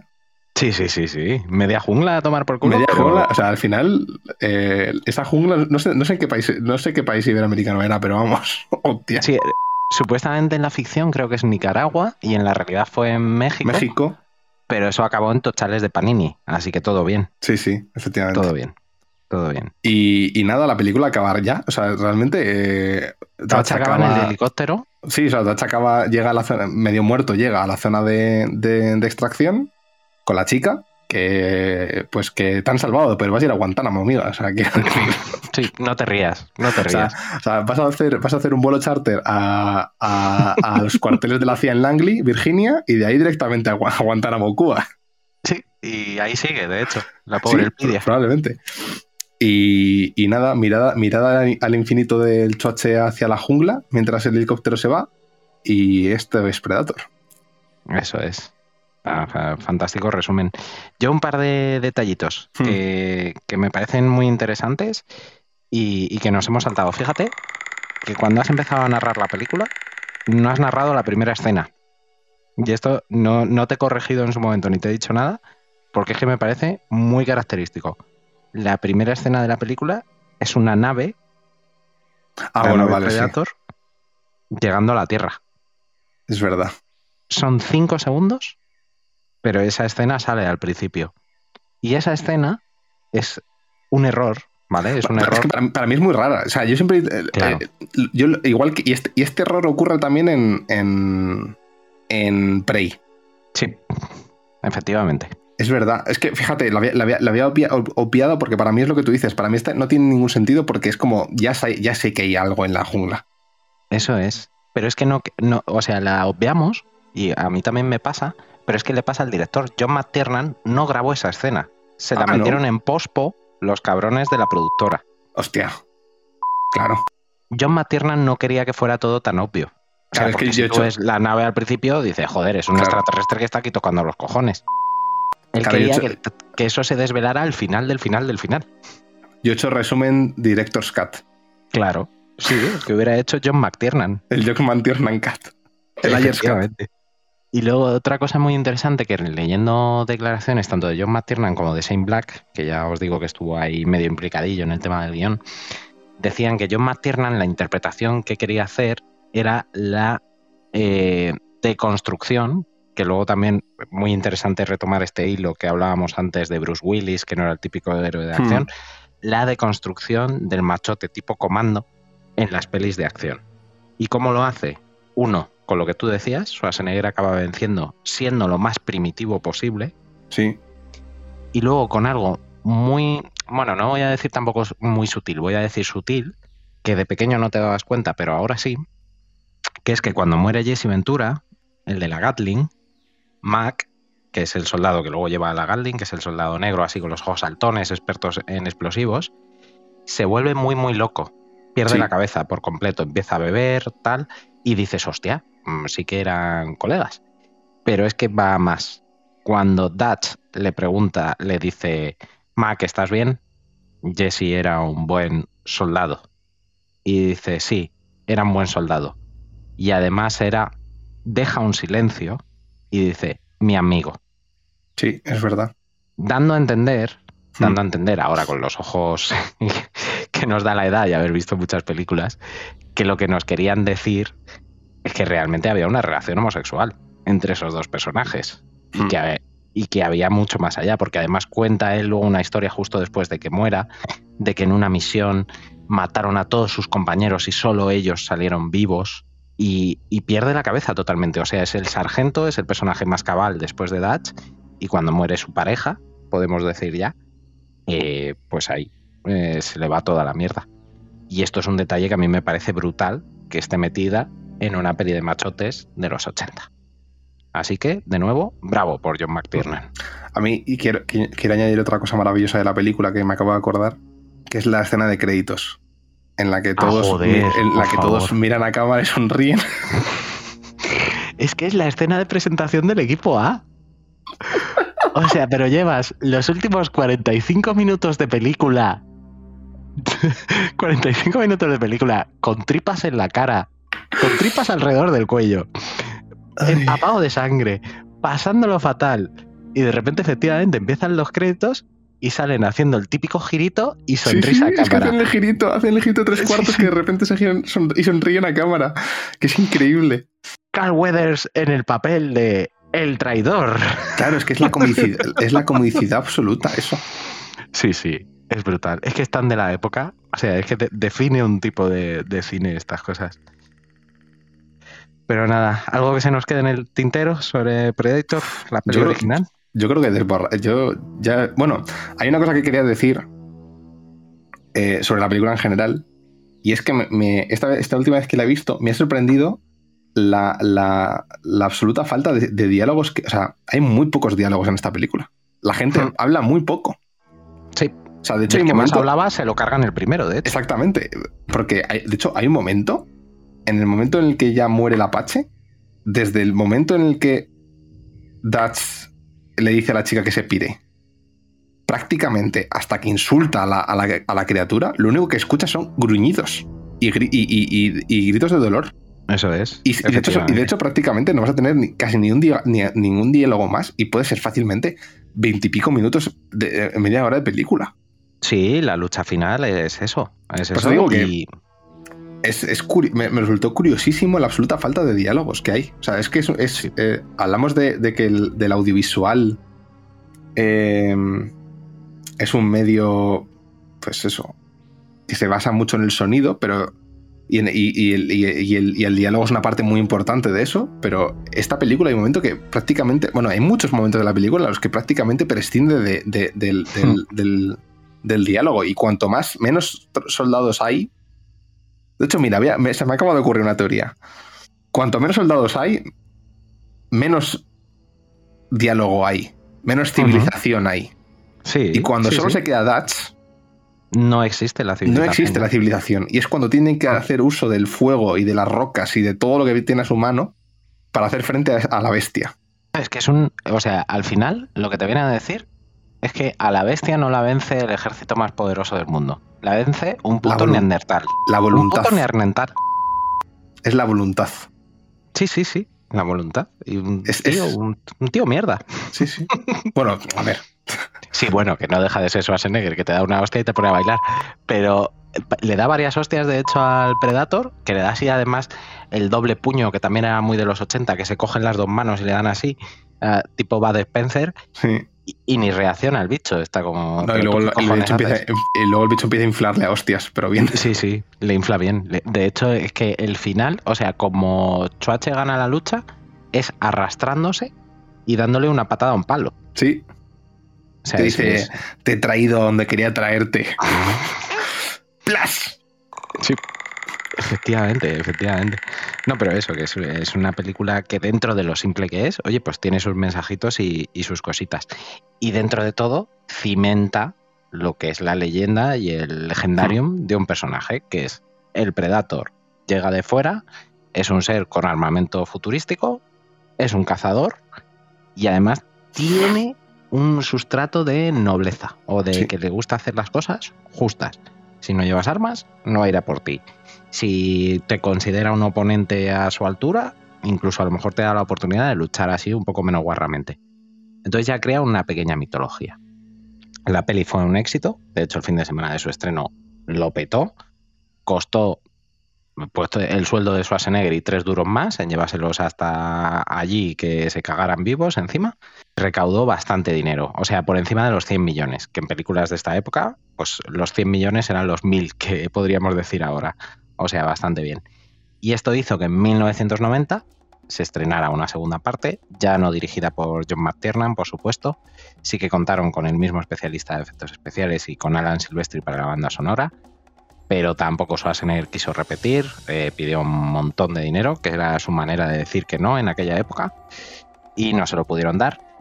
Y eh, tenemos una película de una calidad muy inferior, porque se nota que ya el director no es el mismo, además la intentan ambientar en Los Ángeles, el protagonista es Danny Glover, uno de los protagonistas de Arma Letal y otro actor mítico de esta época, pero no está hiperactuado. Además, para las escenas de acción, pues no tenía el físico de Schwarzenegger ni su preparación. Entonces, a la hora de correr o saltar o tal, pues ves a una persona. Pues es que Danny Glover se ha movido siempre como si tuviera 60 años. Por eso en Arma Letal ya le ponían el personaje del, policía que se iba a retirar. Pues se movía como una persona que se quiere retirar. O sea, esa es la, persona que acuñó la, la frase I'm too old for this shit. Efectivamente. Efectivamente, entonces es un personaje mítico, pero no le pegaba nada a ese papel.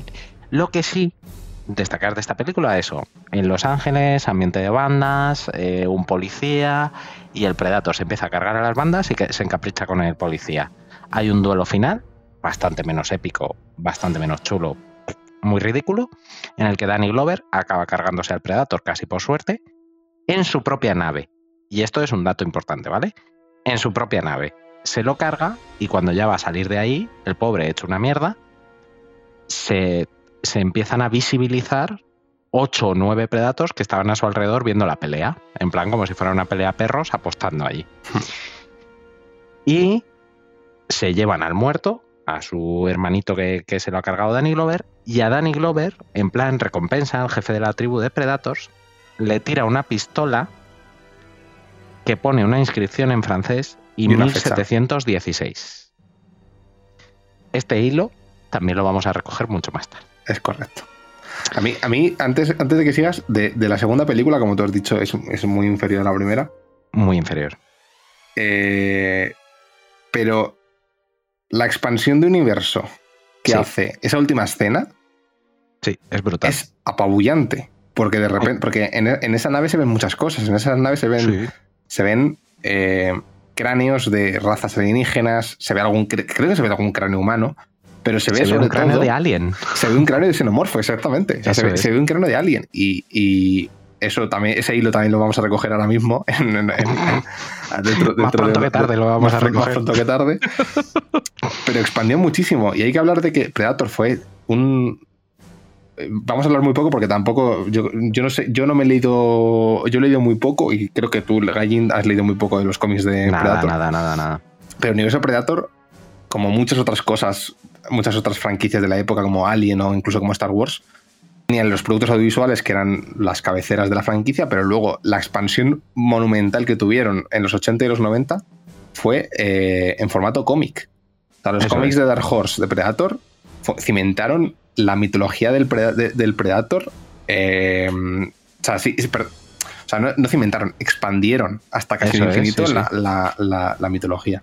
Y esta segunda escena, o sea, esta última escena de la segunda película, eh, ahondaba mucho en ese sentido. O sea, de repente había más Predators, había, una, manera, eh, había una especie de, ceremonialidad con los Predators, había una especie de, de, honorabilidad con, con, la raza Predator, con los clanes Predator. Y esto, y esto luego los, los cómics lo, expanden mucho. Y esto es, para mí es lo más salvable de la segunda película. Sí, totalmente, totalmente. La película, bueno, pues es una película más de, aquella época y de baja calidad. Es la, hmm. es la realidad. Al final no pudieron contar ni con el director bueno ni con la estrella de la función, pues al final era un producto de segunda. Pero aún así fue un éxito y recaudó bastante dinero. Se estrenó además en Acción de Gracias. En Acción de Gracias lo petó pero por razones desconocidas, la franquicia entró en la neverita. Pero os hablaba izquierdo. Se ve un cráneo de, él, de un xenomorfo.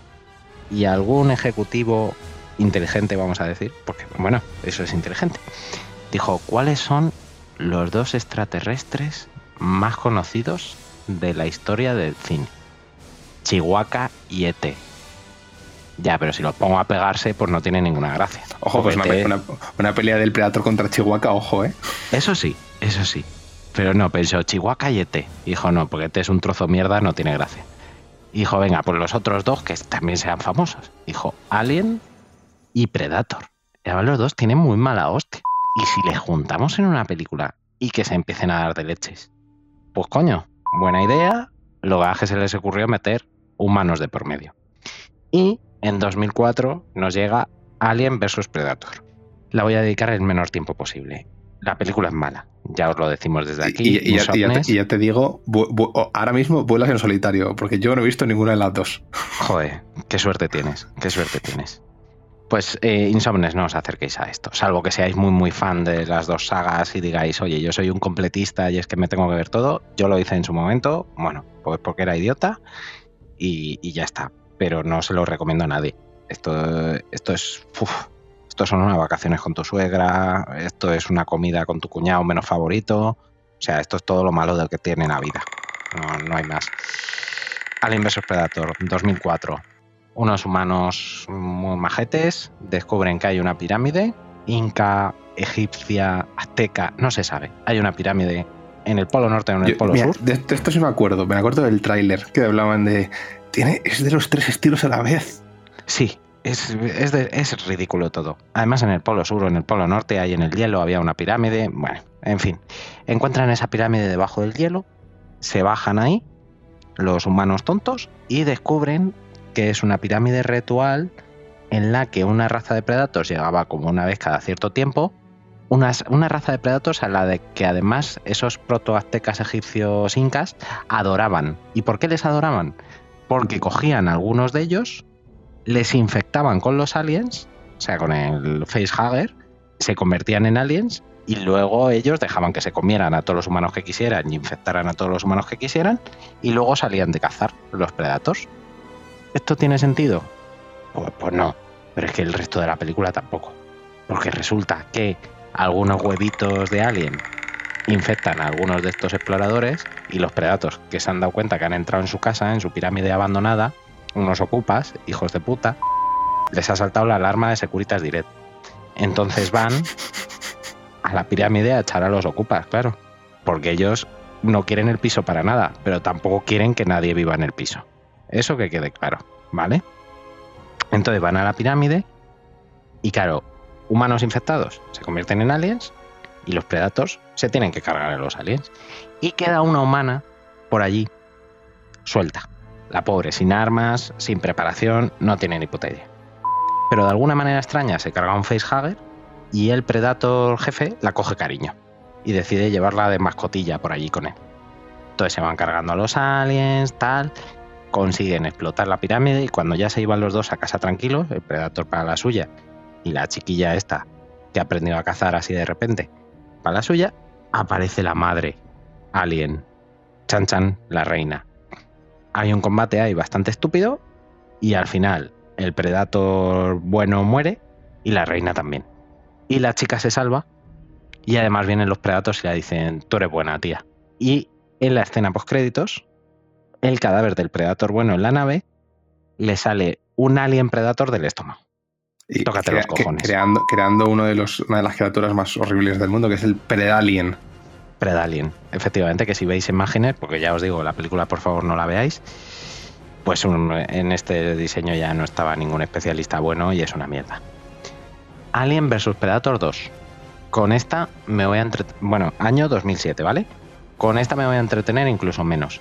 Imaginaros la típica película de pueblo interior de los Estados Unidos con adolescentes insoportables, llenos de hormonas y tal y no sé qué. Y a eso le sumáis que hay predators, hay aliens, y está el predalien y se están pegando entre todos. O los humanos mueren a porrillo, los otros dos se matan a porrillo, y el predalien acaba muriendo de forma muy extraña, pero acaba infectando algo. Ya está.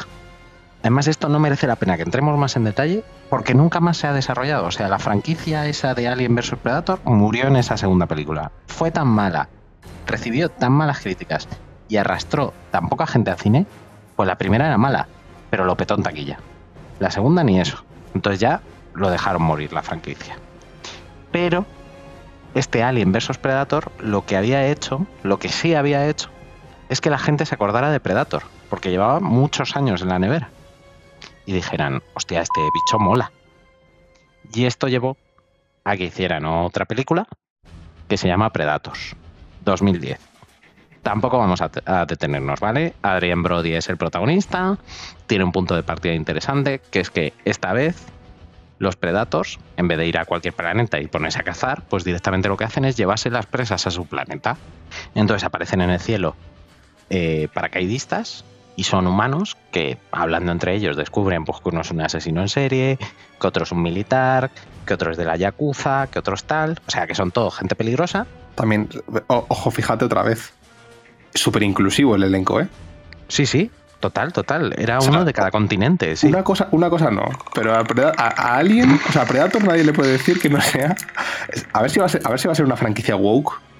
Efectivamente, a lo mejor ellos crearon el movimiento. Los Predators dijeron, aquí yo quiero todo. Yo es que, que no me falte de nada. Que no me falte de nada. Y hay uno que es andaluz y hay uno que es... No, no, no, no. No llegan hasta ese extremo. Y, y, nada, pues eso. eh, Es una caza en su planeta y tal. El protagonista Adrian Brody descubre que hay dos tipos de Predators. Los alfa y los menos alfa. Y los mierdecillas. Se hace amigo de uno que es menos alfa le compra la nave a cambio de su libertad y resulta que el menos alfa también es un cabrón y le traiciona y la nave explota. Pero Adrian Brody, que era muy listo, ya se había imaginado que eso iba a pasar y se queda en tierra. Y la película acaba de forma totalmente descorazonadora, porque además durante la película has descubierto que los predatos son muy malos, pero los humanos son peores, porque entre ellos se traicionan y se intentan matar. Unos cabrones, vamos. Y al final de la película, muy descorazonadora, está ahí Adrian Brody con una chiquilla muy maja, mirando al cielo y viendo cómo caen otros paracaidistas. O sea que es como final cíclico de estos que gustaban también mucho en los 2000. De todo vuelve a empezar. Yo, yo de esta película destacaría el, el, El elenco El- inclusivo, el elemento inclusivo. El, el duelo entre el Yakuza, que por alguna razón encuentra una katana, eso es, sí, siempre. porque, porque de, de gente anterior que, había, que habían llevado allí, pues alguien se dejó ahí una katana, Siempre, claro. y el, el, el Yakuza dice, oh, una katana, un arma ancestral de mi pueblo. Efectivamente, porque había metralletas también. Pero También había metralletas, sí, pero él coge la katana. Es como, es como, es como el indio de, de la, de la primera. Tiene un, un M16, no, lo tira al barranco y se raja el, se raja el pecho con el, el machete. Efectivamente. Porque tú has dicho que son inclusivos, pero no son listos. ¿vale? no te metas con sus culturas, yo qué sé. Claro, claro. son claro. sus cosas, de- son sus Pero, el- pero fíjate, fíjate, por lo menos el Yakuza se le puede decir que por lo menos mata a un predator. Sí, sí, sí. ¿Se muere él? Sí, pero mata a un predator. Sí, sí, sí. Y Adrian Brody también mata a alguno. Sí, sí. Y, y no utiliza la nariz, que es lo sorprendente. Ojo. Que hubiera sido lo más fácil. Que hubiera sido lo más fácil en su caso. Es el arma blanca que lleva puesta prácticamente. No sé qué es más fácil, si matar a un predator o hacer un chiste de la nariz. Brody. Ya, la verdad es que he ido, he ido a lo más básico del género humano, la verdad. He, he sido como Schwarzenegger, me he ido al barro. Al barro, a lo primitivo. Ha sido un chiste de Neandertal. Bueno, seguimos avanzando. 2018, fíjate, otros ocho años en la neverita. O sea, imaginaros, tampoco tuvo buenas críticas la película. Podría haberse quedado en la nevera también, te digo, ¿eh? Sí, Para podría haberse ido en la nevera. Y llega Shane Black, el gafitas, el de los chistes machistas. Bueno, pues Shane Black se había convertido en un director de éxito. Sobre todo, ¿sabes por qué? Porque le había hecho mucha gracia a Robert Downey Jr. Hicieron Mm. juntos la de Kiss Kiss Bang Bang y luego se lo llevó para que fuera el director de Iron Man 3 Sí. que es una de las pelis Marvel más controvertidas. Y Shane Black dijo, yo estuve en la primera producción, amo esto, sabéis que además de director soy un guionista de puta madre, dádmelo, que voy a hacer la película definitiva de Predator. Sí, sí. Y hace una mierda inmensa. Es, es lo típico que- de en su, en su cabeza sonaba, era increíble. Sí, es que mira, yo creo que Alien vs Predator 2 y esta son las peores. Dentro de que, de que todo lo que hemos hablado desde la de John McTiernan son malas, pero estas dos son infames. O sea, estas dos ya te escupen en la cara y te pegan. O sea, esto, esto es acojonante. En esta película que nos presenta, un grupo de soldados especiales están en una misión en una jungla para cargarse a traficantes latinoamericanos, esta vez ya son traficantes, siglo XXI, por favor, son los nuevos comunistas. Y eh, y además resulta curioso que est- están para cargarse a narcotraficantes y el protagonista de esta película es el rubito de Narcos, el que ahora ha hecho del Corintio en Sandman. Es cierto, sí. Y el que hizo del personaje principal de las primeras temporadas de Narcos, de Pablo Hmm. Escobar. Con lo cual De la- sigue, el matando- de la DEA. eso es, matando narcotraficantes. Pero justo, justo, justo cuando va el que francotirador a pegar el tiro de, de gracia, ¡pum! Se estrella la nave de- del Predator.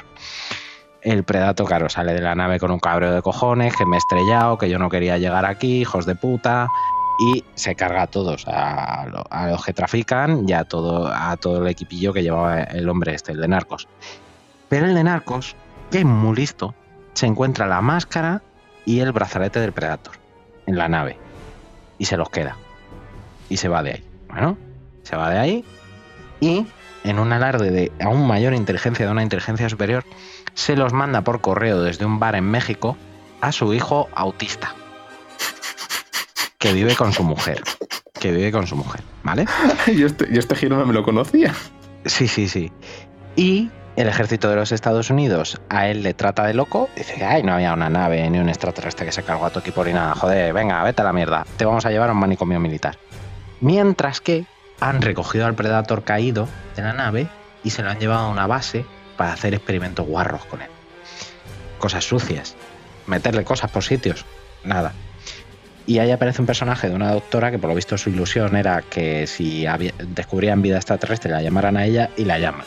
Oye, joder, pues eh, al final deseo cumplido. Mira, Sí, sí, este es el bicho que tenemos. El bicho se escapa, obviamente, y en la base la lía parda. El que se iba al manicomio se hace amigo con el resto de gilipollas que iban todos al manicomio. Y estas dos historias se entrecruzan preciosamente. El Predator se escapa y va por el hijo autista de este para conseguir su mascarita y su brazalete. Y el, el loco, el que están tratando de locos, el chico de narcos, salva a la doctora, que la doctora le cuenta todo lo del Predator y deciden hacer team para salvar a su hijo. En estas que, eh, claro, pues un Predator es difícil de controlar. Y aunque todos los locos son militares, pues están jodidos. Porque se los está cargando a todos. Y cuando se va a cargar al prota, al niño y a la doctora, plot twist, aparece un Predator el doble de grande, que además lleva a perros. Perros eh, Predator, pero perros. Y le arranca la cabeza y la columna vertebral, al más puro estilo Predator, al Predator 1. Se la arranca y dice, venga, para afuera. Y se lleva al crío y lo mete en la nave. Dice, este para mí. Dice, ¿por qué? Bueno, porque es muy listo. Es, como Rayman. Es autista, pero es de, de los autistas que le gustan los números. Y se lo lleva en la nave, se lo va a llevar en la nave. Y entonces el de Narcos consigue meterse en la nave, la estrella, se carga el Predator y tal. ¿Qué añade esta película? Pues que bueno, se supone que cazan y se quedan con las calaveras, aparte de trofeos y tal, para mejorar su especie. ¿Ocurrió lo mismo en Marte? Que intentan siempre llevarse algo de sus presas para eh, coger lo mejor de esa presa e implementarlo en su especie y hacer, seguir mejorando la raza. Y al final de la película aparece algo que también creo que venía del universo de los cómics, lo que está fatal adaptado, que es un eh, robot que tiene los propios Predators para cargarse Predators. Y ya está. Y no vamos a decir nada más de esta película. Ya os imagináis todo lo que he dicho. Perros. El Predator más grande que el otro Predator. O sea, son soluciones de una escritura de guion mm, vaga, ¿no? Lo siguiente, además vuelve a meter chistes malos en boca de varios de sus personajes, como hacía en la primera parte. O sea, se hace una autofelación. Es, es- es lamentable. Lo Pero de la todo esto... Lo mejor de la película es Olivia Munn. Sí, pero siempre. O sea, eh, Eso lo puedes decir siempre. Sí. También era lo mejor de Fénix Oscura. Ah, pues sí. No, de Fénix Oscura no, perdón, de de, Apocalipsis. Apocalipsis. Apocalipsis. Lo mejor de Apocalipsis. Pero nada, izquierdo. Perdóname, ¿eh? que te haya hecho pasar por esta travesía por el desierto. No, no, no, no, no. A ver, de vez en cuando es divertido ver a gente cómo se tira piedras contra su cabeza, quiero No. decir. Sí, es, es un trabajo masoquista. Yo de verdad, bueno, para es verdad que para preparar este programa yo he sido tan tonto que la mayoría ya lo había visto. Solo me faltaba por ver Predator, esta, esta última que hemos dicho. Hostias. Y Horror. uf, lo, lo he pasado muy mal, ¿eh? Ha sido una pedrada, ha sido una pedrada a los huevos. O sea, lo digo claramente. Ha sido coger dos piedras, poner los huevos entre medias y apretar fuerte. O sea horroroso. Pero bueno, eso nos ha llevado hasta el maravilloso año 2022. Correcto. Izquierdo, ¿qué ha pasado en 2022? Por favor, quítame la palabra ya. Voy a retroceder un poco antes. Venga, perfecto. Em, los derechos de Predator, de la franquicia Predator, eran de, de Fox. ¿Qué pasó con Fox hace poco? ¿Quién compró a Fox hace poco? Efectivamente, el malvado, el malvado, el malvado ratón Mickey. Sí. Entonces, eh, entre las cosas que compró Disney, obviamente, uno estaba la franquicia de Alien, dos, Los Simpson y tres, Predator. ¡Boom!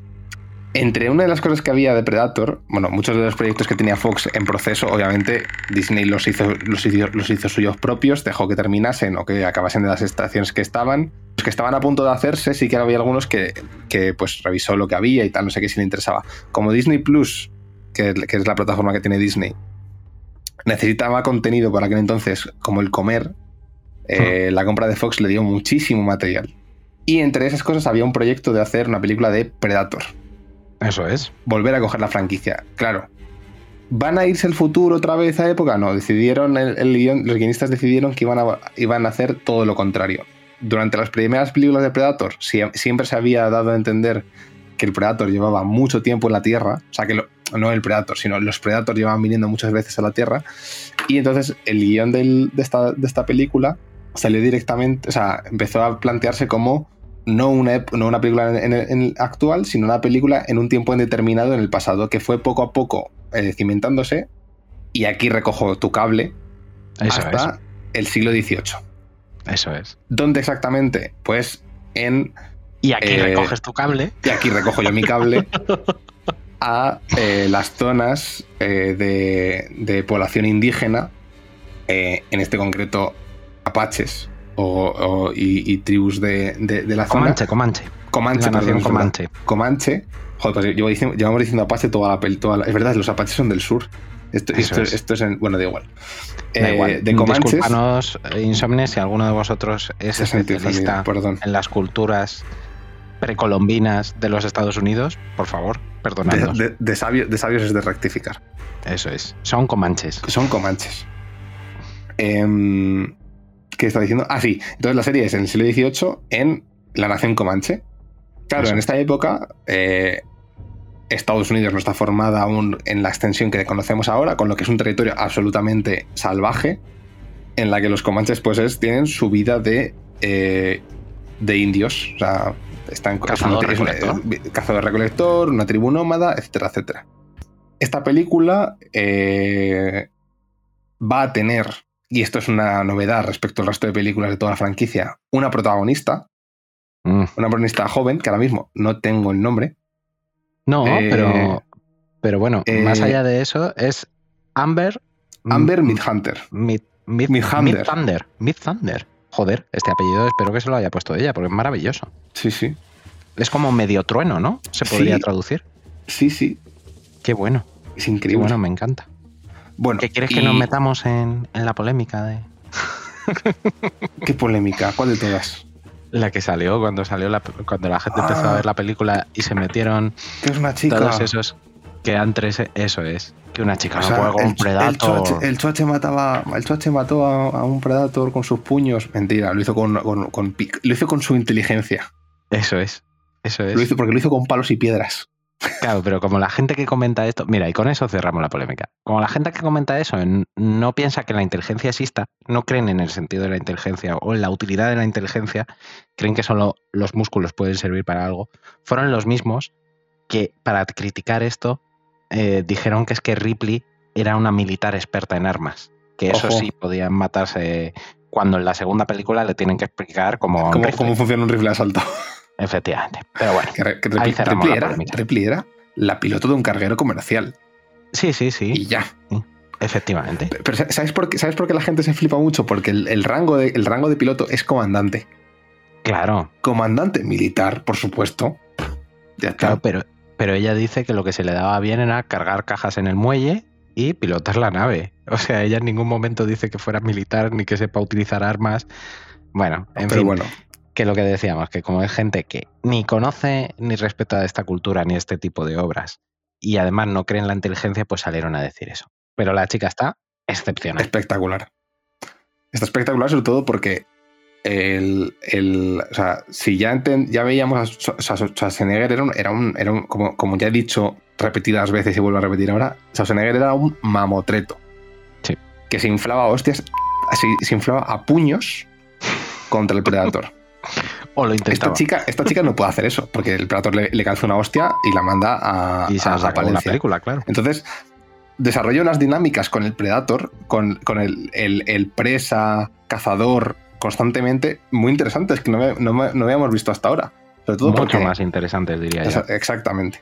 Entonces, eh, la película es maravillosa por esto, entre otras cosas, porque que vamos a, hablar ahora. Bueno, Eso el caso, es. que al final la película pues acaba rodando, eh, no hay demasiados problemas de eh, no, no, hay demasiados problemas. Una cosa muy interesante en esta película y es que eh, se habla comanche en esta película. De hecho, hay gran parte de la película que está subtitulada en uh -huh. cualquier versión, pues, salvo que hables comanche. Que si hablas comanche, pues joder, felicidades, porque hablas un idioma extraordinariamente raro. Y para ti, pero vamos, para el resto de mortales, quitamos subtítulos en cualquier, en cualquier país de origen. En cualquier es. país. Y en francés, en comanche y en francés. En, en, es verdad, en, en, comanche y en gabacho. Eso es. Es correcto. Bueno, el caso es que eh, la película, como he dicho, las la, actualmente la propiedad es de, de, de, Disney y salió directamente en Estados Unidos para Hulu, que es propiedad de Disney. Pero como, los pero como Hulu en España, por suerte, está integrado, porque imagínate tener otro servicio de streaming más que pagar. No, por favor. Dios, Hulu está no, integrado, o en gran, en gran medida Hulu está integrado en los servicios de Disney Plus en España, pues aquí en España la disfrutamos este veranito eh, como estreno de Disney Plus. Y menudo y... petardazo fue, ¿eh? Sí, sí, sí, sí. Y... O sea, semanas de que todo el mundo en redes sociales hablaba de esta película. Uh -huh. Uh -huh. O sea, hay un despertar de la saga Predator y de que la gente volviera a hablar de Predator y a interesarse por las películas. Que la gente de repente, te, de la gente tenga de repente muchas ganas de ver Prey 2. Sí, efectivamente. Por cosas que vamos a decir luego, pero. Sí, sí, sí. O sea, me parece alucinante. Y nada, por comentar también, el, el director, la verdad es que es súper desconocido, este Dan Trachtenberg. Eh, lo único que había hecho así relevante a nivel gran pantalla había sido eh, Cloverfield, la calle Cloverfield, de la saga de, de, Cloverfield de Monstruoso, que la verdad es que la peli está muy bien, es esta que está ambientada en un búnker, que sale John Goodman, que sale Mary Elizabeth Winstead, o sea que es una buena película, pero es de acción en cuatro paredes. Es la típica película de encierro, de tensión, todo en un espacio muy pequeño. O sea, nada que ver con Prey. Y luego había grabado también algún capítulo, había sido director en algún capítulo de Juego de Tronos y alguna otra serie, ¿vale? Le dan esta producción, como bien decía Izquierdo, sale el rodaje sin problemas, todo con actores desconocidos, como decíamos, para muchos su primera experiencia en pantalla grande. Y nos llega este verano y supone un petardazo inmenso con millones de visualizaciones, millones de comentarios en redes sociales, encima la polémica que comentamos, que siempre hace que más gente vea las películas, o sea ¿Sí? que a Disney le ha salido de lujo. El efecto Streisand ataca de nuevo. Claro, efectivamente. Y, y, si quieres pasamos a narrar un poquito de qué va, izquierdo. Eh, sí, pues si, si quieres eh, te tiras tú. Sí, sí, sí, le doy yo. Pues nada, lo que decíamos, eh, nación Comanche, ¿vale? Siglo XVIII, Estados Unidos, que no son los Estados Unidos todavía, es, es, la América que se están disputando entre unos y otros, y hay grandes espacios y grandes llanuras dentro de esa nación Comanche que están parcialmente habitados, en los que viven pueblos como este que vemos en la película, que viven en un perfecto equilibrio con la naturaleza y en la que se dividen los trabajos principalmente entre cazadores y recolectores. La sociedad comanche quizá no sería tan machista como otras sociedades de la época, pero lo era un poquito.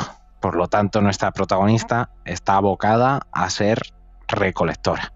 Entonces, la película empieza de manera muy sobria y muy seria, enseñándonos lo que es el día a día de nuestra protagonista en la tribu.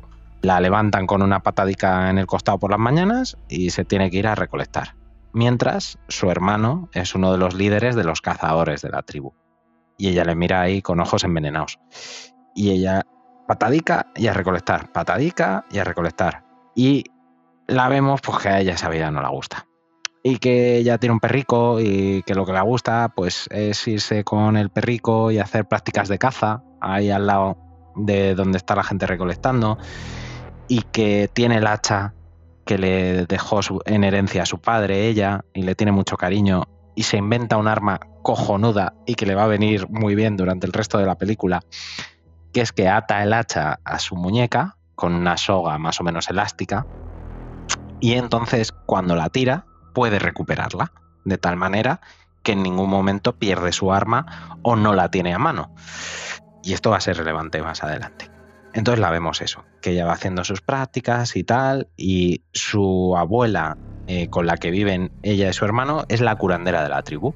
Por lo tanto, ya sabemos que esta chica, aparte de que tiene habilidades innatas para la caza, que además va practicando cuando puede, pues también sabe cosas de, curandera. También sabe cómo utilizar las hierbas, la arena, tal, el agua, para crear ahí pequeñas soluciones para pequeños problemas. Y se lo va contando al hermano, oye tío, vais a hacer el ritual de tu ritual de iniciación de caza y yo me quedo aquí recolectando, partadica por la mañana y ala, otra vez, me cago en la leche. Yo no quiero esto, yo quiero irme con vosotros a cazar y el hermano le dice, es que esto sería un escándalo en la tribu, y yo sé que tú vales, joder pero no. En nuestra tribu no se llevan estas cosas todavía. Faltan muchos siglos, joder. Para que tengamos casinos y estemos borrachos y aislados en reservas. Perdón. Y eh, entonces, pues el hermano se va a su rito de iniciación ahí con los colegas y ella dice, pues no me sale de los cojones ir a recolectar. Me voy a ir con mi hermano escondidas y como yo soy muy buena rastreadora no me van a ver y voy a estar ahí detrás de ellos en la caza. Y en ese momento cuando pasa esto, a la vez se nos presenta, ella mira al cielo en ciertas escenas y ve que algo está cayendo a la Tierra, algo está cayendo por allí cerca, una especie de meteorito o algo así. No será la primera vez que ven una estrella fugaz, pero está, está muy cerca. Y entonces se nos presenta una escena en la que no vemos al Predator, porque está en su modo de invisibilidad on, pero vemos que al lado del Predator hay una serpiente de cascabel que se come a un, no sé si es un conejito o una ratita. Sí, es, es como un, roedor pequeño, un no roedor. recuerdo qué era. Un roedor con mala leche, pues una serpiente de cascabel se lo, se lo trapiña. Pero la serpiente de cascabel, a pesar de no ver, siente que hay una presencia ahí a su alrededor. Y se va a dar la vuelta para enganchar a esa presencia y pegarle un mordisco cuando dos afiladas garras, tipo lobezno, como bien decía antes izquierdo, pues le hacen una mitosis a la serpiente. Sí, como diría nuestro, la mitosis. Sí, como diría nuestro querido Tenito. Y serpiente a tomar por culo. Entonces diríamos que esa es la primera víctima de nuestro nuevo Predator en esta nueva película. Mientras tanto, hemos dejado a nuestra prota, que se ha ido ahí a acechar al hermano, pero el hermano también es muy listo, también es muy buen rastreador, y se da cuenta de que la hermana estaba por ahí escondida. Aunque la hermana también ha empezado a ver cosas raras. Mm, que no le cuadra. Y le dice al hermano, cuidadito, cuidadito, que no sé qué estáis intentando cazar, pero por aquí, por el bosque, yo creo que hay algo raro. Y el hermano le dice, bueno, tú deja de tocarme los cojones, te dejo que te vengas con nosotros y vamos a por un puma. Un puma que resulta que se ha llevado uno de los chavales, de los chamacos de la tribu, pues se lo ha llevado el puma. Y cuando llegan a lo que sería la guarida del puma, le dice a la hermana, mira, vamos a hacer una cosa tú y otro coleguita de la tribu os vais a poner de cebo arriba, ¿vale? Y el puma va a ir a por vosotros. Y cuando vaya por vosotros, yo, tacatá, con la, con la lanza me lo cargo. Bueno, no, perdón. He dicho que esto se le ocurre al hermano, no, se le ocurre a ella. Se, le ocurre a ella, se le ocurre a ella. Perdón, perdón, perdón. Se le ocurre a ella. Y el hermano dice que vale porque confía en ella. Dice, bueno, venga, vamos a hacerlo esta vez a tu manera. Sí, reticente, pero le dice, vale, venga, mm. confía. Y le dice, y le dice esta es tu, le dice, es una cosa muy importante. Sí. Esta es tu, tu, prueba de, tu, prueba de iniciación, o sea, es tu prueba de valentía de, que tienes que hacerlo bien. Eso es, eso es. Y nada, y el, y el truco no sale del todo bien a la primera, porque el puma engancha al otro cebo, al otro chico, y eh, ella se ve enfrentada sin armas, porque ella era, era el cebo, se ve de repente contra el puma. Entonces ella empieza a correr tal, tal, tal, tal y se escapa del puma. Bien, bien por nuestra prota. Y eh, a la vez el hermano consigue matar al puma. Hmm. Corrígeme si me equivoco en algún momento como antes, ¿vale? No, todo bien. Eh, estoy tirando de memoria y, y he jodido. Y entonces ella se ha escapado del puma, pero ha visto unas huellas en el suelo y dice, hostia puta. mm, Esto es raro. Y sobre todo, mía". acuerda- y, y acuérdate, ve un resplandor, eh, o sea, En ve el luces en el bosque. Eso es. O sea, eso o sea, es. entre todas las señales que está viendo, dice, aquí hay algo muy raro. el- como que dice como el- eh, la- los animales eh, se- ve como que hay comportamientos raros y además es que encima ve cosas raras porque ve huellas que no son que no deberían ser y ve luces Eso es. y Eso dice es. qué cojones ¿Qué cojones, no- está, exactamente ¿Qué cojones está pasando aquí? Y entonces vuelven al- a la. a la. esta, a la. a la Tribu. tribu. Eso es. Y el hermano aparece como un héroe, ahí con el puma en los hombros, con el herido en la mierda esta, en una camilla. Todo bien, el hermano. Hermano, eres la polla. que realmente sí la- el hermano es, Sí, sí, es- el hermano es la hostia. Lo que pasa es que ella, siendo muy buena, pues ve como todo el mundo la deja atrás. Hmm. Y eso pasa por la noche. Y en esa escena de noche, mientras tanto, tenemos la segunda escena de nuestro Predator invisible. Que es que está en la llanura y hay un lobico allí, muy mono, grandote, un lobo de los de aquella época, no los de ahora, que son más como perros. Este era un lobo bien criado, un lobo Schwarzenegger, que se le ve mamotreto dentro de los lobos. y el lobo no le ve tampoco, pero nota una presencia. Y dice, hostia, aquí hay algo. Y se da la vuelta, se tira a morder y muerde, muerde, este muerde, este llega, llega ya a enganchar con los piños, pero el Predator se lo carga de manera cruenta. Y, y le hace le hace lo de la columna, que sabéis que le gusta mucho, lo de la columna y la cabeza, eso de sacársela así de, de un golpecito, de un latigazo, le gusta mucho. A la mañana siguiente, el hermano vuelve a salir de caza con los colegas. Y nuestra prota está preocupadísima, porque como ha dicho Izquierdo, ha visto que los animales se comportan raro, que hay pisadas raras en el suelo, que hay luces en el bosque por la noche, y ha dicho, madre mía, mi hermano tiene menos esperanza de vida que un votante de Ciudadanos. O sea, esto no, esto no, esto no tiene sentido.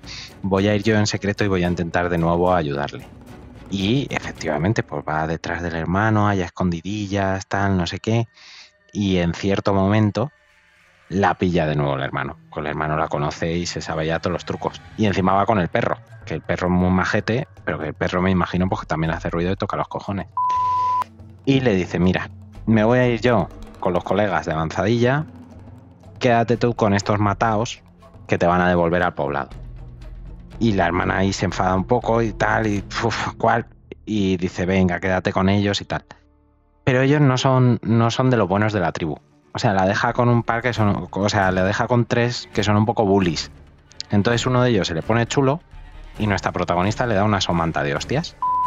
Y como es un tío y que una tía le dé una somanta de hostias delante de sus amigos le sienta muy mal, decide atarla y llevarla como casi como una rehén en vez de como una compañera de caza al poblado.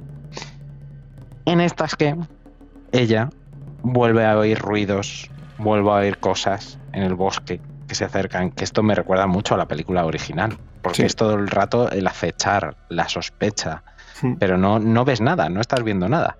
Eh, Esta tiene diferencia con la primera, que la primera, el Predator sí que ya los está acechando a ellos. Sí, Y en esta última, el Predator, eh, que es, es- luego, lo, luego lo diremos, pero es, es muy diferente al, al Predator de la primera película, es más primitivo. sí, Está como, eh, a ver cómo lo digo, como anal- analizando la, la- la cadena de, de poder eso es. de, de- de esa zona. O sea, está como, porque eh, primero empieza con, o sea, primero ve al roedor al roedor no le hace nada, pero el roedor se lo come la serpiente. Entonces dice, ojo, la serpiente es, esta, esta es, un, esta es, un- es una cazadora. Es un La depredador. serpiente la, la ataca a él y él dice, eres un mierda, y la hace la mitosis. Luego vemos la escena del lobo, por así decirlo, se podría, podría decirse que es en la, en la escala de cazadores de, de que hay allí, es el siguiente cazador. Sí, sí, sí. Y, lo- y luego le vamos a ver contra el, el- el- el tercer eh, elemento, que es. eh, bueno, me estoy adelantando, pero bueno, vamos a verlo pelear, pelear como un oso. Efectivamente. Y el siguiente elemento ya es, ya es el ser humano. Ah. O sea que va- hay, hay como un increchendo de niveles hasta que Sí, lleguemos sí, ahí. Totalmente. Totalmente. Y aquí, en esta escena en la que ella está atadita con los tres bullies, pues aparece por fin algo invisible y ella no acaba de ver muy bien, pero lo que va viendo es que se los va cargando. Sí. O sea, que hay algo invisible que le tiran flechas y se la suda, le tiran lanzas y se la suda, y que se ponen a pelear con él con el hacha y se la suda que se los carga y además les parte por la mitad, les hace volar y les tira 5 metros. O sea, todo el espectáculo completo. A uno le tira la red esta que se que parece que se encoge hasta que te deja Uf, es verdad. es ver- zurcidito ahí con un árbol. O sea, impresionante. Una, y además que los tres se ve que es una coreografía. O sea, que no sé, pero está muy bien hecha porque están luchando contra algo que para el espectador es invisible, pero ellos se ve que los movimientos que hace son de lucha expertos. O bueno, no sé qué les enseñarían porque de aquella época... A mí, a mí de esa escena, a mí de esa escena me, hace, me hace mucha gracia uno, porque so- so- efectivamente eh, están ahí con, con la hermana que les envió el hermano para que le hagan de babysitter un poco, para que la lleven a la tribu otra vez. Y hay uno que no está, porque hay uno que se va a cagar. Eso es, es verdad. es verdad, y cuando vuelve se encuentra el pescado. Se encuentra el pescado y le dice, porque, porque están justo en la linde de un bosque. Sí. Y al otro lado ya hay, hay un campo de cereales muy alto. Eso es. Y el otro se toca cagar al campo de cereales y entonces la chica sale corriendo y está el otro ahí. Sí. Y se lo lleva puesto, claro. Sí, sí, y al final el otro, pues eh, por, mucho que, por mucho que se hubiese salvado de la, de la primera, no se salva de la segunda. No, no se salva de la segunda. Entonces nuestra protagonista por fin consigue recuperar su hacha y su cestita con medicinas y se escapa corriendo en el campo de cereales y cuando va corriendo por el campo de cereales, ¡pum! Aparece su hermano de la nada, la coge y dice, ¿qué coño pasa? Y le dice, se han cargado a todos tus amigos. Y dice, y nos tenemos que ir de aquí porque hay una bestia que yo no conozco, yo no sé qué es esto, pero no veas, flipa lo que está pasando aquí. Ay, es que me he saltado una parte muy importante, que lo del oso había sido antes. Sí, es cuando, o sea, eh, cuando ella Cuando se va ella de- escapa del puma. cuando ella escapa del puma, Es no, cu- cuando ella escapa del puma, no, hay un momento que ella decide irse a, a investigar por sí misma porque nadie le hace caso. Ah, es justo antes de que la pillen y la dejen con los bullies. Exactamente. Efectivamente. Entonces, y, y ahí es cuando ocurre lo del oso, que se ve el Predator. Eso el es. Predator lo que hace es que literalmente se carga un oso a hostias. Sí, de un puñetazo, de hecho. Sí. O sea, el oso le muerde, le araña, le tal. O sea, le hace cosas, ¿eh? El oso. El, Sí, sí. el lobo le había mordido una vez. El oso le da un par no, de leches, este- porque es este- un oso grizzly de 3 metros o 4 metros. Este, este Predator es curioso porque este Predator permite que le hagan heridas. Sí. Sea, Sí, pero, sí. pero muy fácilmente. Además, es como, sí, hazme una herida para ver exactamente el, el nivel de, de, Tu nivel de, ferocidad poder. que tiene. Exactamente. Sí, un, po- un poco, un poco como Goku al principio, que no sabía cómo medir el nivel de poder de la gente y le dejaba que le pegasen. Pues sí, y entonces ocurre el, el- ella, ella, el oso la ataca a ella y justo aparece el Predator y el Predator mata al oso. O sea, pero no por es. salvarla a ella, sino porque el Predator ve un oso y dice, esto me lo tengo que cargar. Y ella dice, esto es rarísimo, porque es que, claro, el Predator está en modo invisible. Hay un momento que sí que se quita la- la- la- el, el termo óptico Sí, y ella le ve eso es. y dice, esto es rarísimo. Y ahí es cuando le capturan los amigos de- del, Eso del es. hermano. Eso es, eso es. O De sea, que se ella haya visto un poquito en acción al Predator, Predator. visto Y- varias cosas. Pero y, ocurre, y ocurre lo del cepo. Eso es. Pero eso es un poquito más adelante. Eso es un poco más adelante. Sí, Vale. porque es ahora justo cuando van corriendo, retomamos, ¿vale? Eh, escapa ella de la matanza de los amigos, los bullies, y la coge el hermano entre los cereales. Y le dice, oye, ¿qué coño pasa? Dice, ¿ves lo que te estaba diciendo? Que había algo muy raro. Pues ahora, este cosa muy rara que te llevo diciendo ya tres horas, se ha cargado a tus tres amigos gilipollas y al que estaba cagando también. Dice, y ahora viene a por nosotros, así que vamos a salir corriendo. Y el hermano, que es muy valiente y era el jefe de los cazadores, dice, no, yo una polla. Ahora voy yo a este y me lo cargo. Y ella en ese momento ve tres puntitos rojos en la frente de su No, pero, hermano. eh, pero, pero ese no es el hermano, ese es el que se va a cagar. ¿Ese es el que se va a cagar? Ah, ese yo creía que era el cagar. hermano. Ah, Que no, el hermano, El hermano se había ido. el hermano al- ya estaba con los franchutes entonces. El hermano se había ido. Cuando se separa el grupo, se le pierde de vista. Porque el hermano va, sigue un rastro, sigue otro rastro. Y se le pierde de vista. Entonces. eh, este es el que se va a cagar, que acaba también destripado por el Predator de manera eh, inmisericordia. Y ella, pero ella sigue corriendo. Sigue corriendo, sigue Ah, corriendo y sigue vale. corriendo. Y llega a otro bosque. Y justo cuando llega al otro bosque, pisa un cepo. Sí, de los, cazo- de los cazadores franceses. Eso y el es. Predator la ve. O sea, el Predator se queda enfrente de ella y la ve con el cepo. Y, y igual, en la primera película, Sí. le dice, no eres un reto. O sea, no eres ahora mismo... na-". Y la deja. ¿Qué ocurre? Que aparecen los franceses y dicen, anda, mira. Mira que Vamos a tenemos aquí". llevárnosla. Y la capturan a ella, al perro. Y ahí es cuando se descubre que... Que Han capturado al hermano, efectivamente. Y aquí entramos ya con los franceses. Y entramos con los franceses. Madre mía. Uf. Estoy sintiendo una pulsión izquierdo, ¿eh? Porque Qué gente más desagradable. Claro, porque sé lo que va a venir más adelante y es mi escena favorita de la película.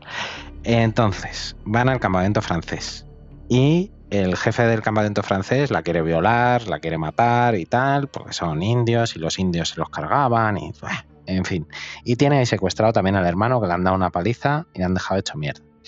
Pero hay un francés que hace traductor de la lengua comanche que la empieza a preguntar por si ha visto algo raro o tal, porque están perdiendo hombres, están desapareciendo cosas, están pasando cosas raras por ahí. Y le dice, oye, ¿tú has visto algo? ¿Tú sabes algo? ¿Me puedes ayudar a salvarme de esto? Y dice la otra, no, no, yo liberadme a mí, liberad a mi hermano y ya cada uno por su lado y que os den por culo. Y dice el jefe de los franceses, pues mira, a estos dos indios le vamos a atar a un árbol y le vamos a poner de cebo, de lo que sea que está aquí jodiéndonos la marrana. Y cuando llegue, todos vamos a estar preparaditos alrededor y le vamos a inflar a tiros. Entonces tenemos la escena más maravillosa de la película y voy a deciros por qué ahora. Es una escena con una niebla en un campo así como que hay árboles, pero son árboles secos, muy timbartianos. O sea, está medio seco y con árboles secos. Es como, y una es como niebla si, baja. es como- es como si acabase de haber un incendio, ¿no? Porque es como que hay ceniza. Sí, sí, es espectacular. O sea, la, la escenografía es espectacular. Y, y ellos están atados al árbol timbartiano, mientras los franceses están todos alrededor, eso, con una niebla baja y tal. Y entonces, ¿qué pasa? Pues que aparece el Predator. Y al Predator, que haya 50 franceses, se la Uf. sopla. Se la sopla. Y se los empieza a cargar de las formas más creativas que se le ocurren. Con las navajillas de Lobezno. Con la red que te convierte en naranjilla triturada. El, el Con un- escudo. El escudo, efectivamente, porque a él le pegan tiros con las escopetas los franceses, pero él se la sopla. Los cuchillos estos que son como boomerangs. Que son como, como est- estas es que a mí me hace mucha gracia porque son como estas cosas que son fluorescentes que te pones en. que haces plas y te pones en el tobillo. Sí, sí, sí, sí. que, sí. que hacen un ro- Pues son igual, pero matan. Efectivamente. Son igual que un juguete para niños, pero mortíferos. Pero matan, claro. Claro, y es que el escudo también luego es una Es arma ofensiva, sí. Claro, entonces todo. También tiene lo mítico de pegar tiros, que en vez de llevarlo en el hombro, ahora lo lleva en la máscara. Es la, la máscara esta, que además no lo hemos dicho, pero también es una máscara más primitiva, Sí. porque las máscaras de, de los Predators de las pelis originales eran siempre de metal, y esta es un elemento óseo gigantesco, eh, que parece la calavera de otro animal o otra especie, que la han convertido en- en una máscara. Y que no es completa porque se, se le ven las dos mandíbulas de abajo. Eso es, eso es, es un cambio en el diseño original, o sea, Mm. sigue siendo el mismo diseño, pero con, con ligeros cambios. Y, eh, y claro, el, el Predator la lía parda. La matanza, 50 franceses, 50 muertos. Esa es mi razón favorita, igual que si fueran británicos, pues todo bien. Mueren 50 franceses, pues fenomenal. Mientras está cargándose franceses, está entretenidísimo. Entonces, claro, además los indios estaban atados y desarmados. eh, Nuestra prota y su hermano. Sí, que, Por que se, lo, se lo dice, dice, no Claro. hagas nada porque mientras estemos aquí no nos va a hacer nada. Claro, dice, esto no tal. Entonces, mientras está cargando franceses, estos dos consiguen desatarse y llegar hasta el poblado francés. En el poblado francés aparece uno de los francesitos este, el que le preguntaba cosas, pues que ya no tiene piernas, ya no, ya no las necesitaba y ha decidido donárselas con todo su cariño y toda su amistad al Predator como señal de buena voluntad del pueblo francés hacia los Predators. Le ha donado las dos piernas. Y este, en un último intento de congraciarse con la India, la enseña a disparar un rifle de los que tienen ellos, porque oye, a ver si podéis defenderme, pues yo como le he donado mis piernas, pues no tengo ahora cómo defenderme. Tengo aquí una pistolita, pero no me sirve para. Pero no cualquier pistola. Efectivamente, pero no cualquier pistola, sino una que pone 1716 y que lleva una inscripción en franchute. Y se la da a ella. ¿Os suena? ¿Os suena de algo? Esto es un hilo que estamos retomando de, de cierta película que, que, hemos comentado brevemente. No sé si a vosotros os suena, pero a Danny Glover seguro que sí. Esta es la pista definitiva. Y entonces ella coge el arma y mientras el hermano está buscando unos caballos para que puedan escapar y eh, volver al poblado indio, a su casilla, pues aparece el Predator. Entonces la chica se esconde muy sabiamente, pero el Predator pues ve al, de, al que le ha donado las piernas y ese intenta alcanzar un arma y como intenta alcanzar un arma, pues dice el Predator, pues me hayas donado las piernas, pues me vas a donar también la cabeza. Y le hace un ras y otro menos. Y entonces aparece el hermano, ve a su hermana y dice, si sangra podemos matarlo. Sí. Mítica frase que decía Choache en la original. Mm. Y dice, vamos a ir a por él, venga. Y entonces el hermano en una escena espectacular... Que, eh, ojo, mientras... que, eh, ojo que el hermano casi se lo carga, ¿eh? Sí, sí, sí, sí. Que le da lanzazos porque va primero con el caballo, luego le tira una flecha de lejos, tal. O sea, es como. demuestra mucha agilidad. Que el Mm. Predator es un arma de destrucción masiva, pero es como Mohamed Ali en su momento, ¿no? Es un rival más pequeño, más móvil, que se mueve a Mm. tu alrededor, que no le puedes alcanzar y que cuando te has dado cuenta, pues te ha calzado 18 hostias. Pues eso es lo que hace el hermano, ayudado además por la hermana, que Sí. también le pega un tiro, Y le el pega un navajazo y el perrete. Que el perrete también se mete ahí, el pobre, que es... yo y mucha gente de Twitter estábamos pensando. Sufriendo. A los protos, a los protas que les pase lo que sea, pero el perrete que vuelva sano y salvo. Y, y otra, otra cosa de esta máscara de Predator es que, si bien tiene los tres puntos míticos de las máscaras de la señal, no tiene un cañón de plasma. Tiene Eso una especie de lanzavirotes teledirigidos, Eso es. que es que a donde va el láser va el virote. Y Eso esto es. va a ser muy importante para luego, Eso porque es. de esto se da cuenta la protagonista. Efectivamente. De esto se, se fija la protagonista. Y no sé si es en este momento, corrígeme izquierdo, de hecho, en esta lucha, cuando el Predator pierde la máscara y ella, y ella ve que la ha perdido ¿O es más adelante? El hermano le quita la máscara al Predator. y ahí es cuando él se da cuenta, porque el Predator empieza a disparar, pero claro, la máscara ya está con el punto fijo en otro lado. Y los Mm. virotes van hacia donde va el este, aunque, están, eh, aunque el Predator está, está disparando hacia otro lado, porque eh, ella ve que el, el lanzavirotes que tiene en el hombro está disparando hacia un punto y el láser está apuntando hacia otro contrario. Entonces los virotes cambian, cambian de, de la trayectoria en el aire y ella se da cuenta de esto. y ella se da cuenta de esto. Y intenta, y, y- y- y muy importante, intenta usar la pistola y no puede porque no sabe. Eso es. Eso es. Porque Ah, todavía o sea, no, la, la, tiene mal- la, la ceba mal y no, no, no, no consigue. no le ha cogido el truquillo. No le ha cogido el truquillo. Efectivamente. Y ahí el hermano, pues en un acto muy heroico, como os digo, la, la pelea es absolutamente espectacular. Espectacular. O sea, el hermano hace mil cosas. Pero al final le dice a la hermana, corre y sálvate tú. Porque este cabrón al final nos va a matar a los dos. Y el hermano, muy noblemente, se sacrifica por la hermana. Además justo antes ha tenido como un diálogo en el que le ha dicho que él siempre ha sabido que ella era mejor que él. Pero que, bueno, pues vivían en la sociedad en la que vivían y, y que no era el momento de tal. Pero bueno, es un diálogo que le honra bastante al personaje porque no es el típico personaje que nos encontramos en otras películas que simplemente ser el, el reflejo masculino de la protagonista es negativo. No, no, no es, no es negativo. Él confiaba y creía en su hermana y la respetaba.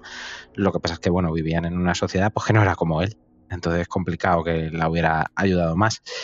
Y ella consigue escapar con todo el dolor de su corazón eh, mientras matan a su hermano. Y ahí, si no me equivoco izquierdo, es cuando sin querer acaba cayendo en unas arenas movedizas. Mm, No, las arenas movidas había caído ya antes. ¿Era cuando lo del oso? ¿Puede ser? Puede ser. O, o- o- o- en un momento, hay, un momento que se caen unas arenas movedizas, que es cuando empieza ya a tirar El hacha. el- el hacha con la esta y Con al final consigue engancharla. Pero no, no eh, o sea, vuelve a ese punto. Porque aquí es cuando, aquí es cuando ella entra en modo de eh, vamos a cazar a la bestia. Efectivamente. Berserk. y, y- y- y consigue, o sea, tiene la pistola, tiene su hacha arrojadiza, tiene sus hierbas medicinales, que esto es muy importante, porque no me Sí. acuerdo en qué momento descubre que el, que el, el Predator no ve em, eh, solo, solo ve a la gente por, por la, man- la- el calor que desprenden, porque la- tiene la, no sé si lo has comentado, hay unas flores No, no lo he comentado. Hay unas flores silvestres eh, que ella, como es hija de nieta de la cunandera, conoce que hacen que la gente que está herida le rebaja la temperatura corporal del cuerpo para que sangren menos. Mm. Entonces, y, para- y la fiebre de la infección. y la también, fiebre de la infección, entonces eh, consi- consigue, consigue salvar a la gente de esa manera. O sea, como que les deja en un estado de. les baja mucho la temperatura y con eso es capaz de. Sí, de hipotermia, que- de- podríamos sí, como de hipotermia. La sangre corre menos, y, pero te baja la fiebre, etcétera, etcétera. Sí, entonces en ella lleva estas. Descubre eso.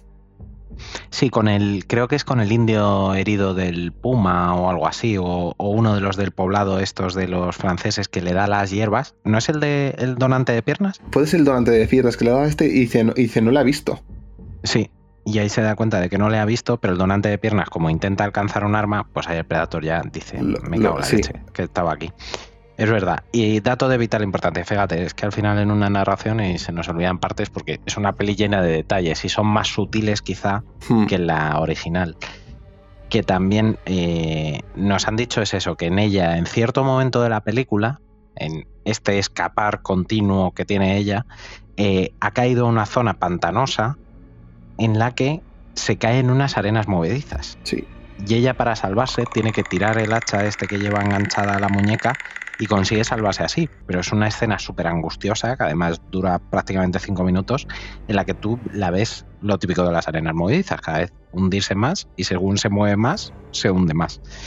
Entonces, dato de vital importancia. Ella conoce que las hierbas estas bajan la temperatura, por lo tanto el Predator ya no te ve. Sabe que por el barrio hay arenas movedizas y sabe que este arma solo dispara a donde están apuntando los tres puntitos. Correcto. Reúne toda esta información en la cabeza, se pone en modo full berserk, como hizo Arnold Schwarzenegger en la de John McTiernan, y le prepara la trampa definitiva al Predator. La de Schwarzenegger, como decíamos antes, muy divertido y muy tal, pero no nada sutil. Es todo, mm, vamos a hostias y a ver quién puede más, y al final acaba ganando él con un truco guarro sucio.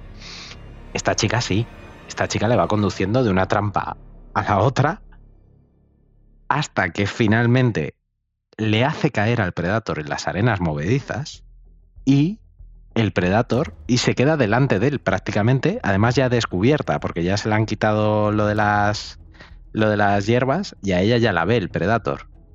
Y entonces el Predator ya no tiene la máscara, pero lo que hace es apuntarla a ella mientras que la máscara estaba apuntándole a él, pero él no lo sabía. Correcto. Entonces, él, en un intento desesperado, de en plan, yo en las arenas movedizas me, me moriré, pero antes de irme te mato a ti de un, de un. ¿Cómo has dicho antes que llamaban los dardos estos? Virotazo. De un virotazo. Pues te mato de un virotazo. Entonces él dispara con toda su mala hostia, pero justo se le quedan como a un palmo la chica los virotes, y claro, van donde en realidad estaba apuntando la máscara, que es al Predator, a la cabeza del Predator. Entonces le revientan la puta cabeza y sigue dentro de las arenas movedizas. Y esta escena es brutal, pero es que la chica hace ya, mm, vamos, es para adorarla y comérsela entera, porque igual que su hermano llegó como un héroe con el puma a cuestas, ella llega con la cabeza chorreante de sangre fosforescente Y con la cara pintada, con la sangre del Predator. y con la cara pintada la sangre del Predator a su poblado. Y claro, todo el mundo la recibe en los de multitudes sin saber qué coño lleva en la mano, pero Exactamente. diciendo, Yo, yo- esto me pregunto, dice, ¿y, y la gente sabe lo que lleva? O sea, di- ¿qué No. di- le dirán, ¿qué bicho más feo? claro, y dirán, se fueron 10 y vuelve esta con este trofeo, hostia puta, que ha debido... Esta tiene una historia que contarnos esta noche. Sí, sí.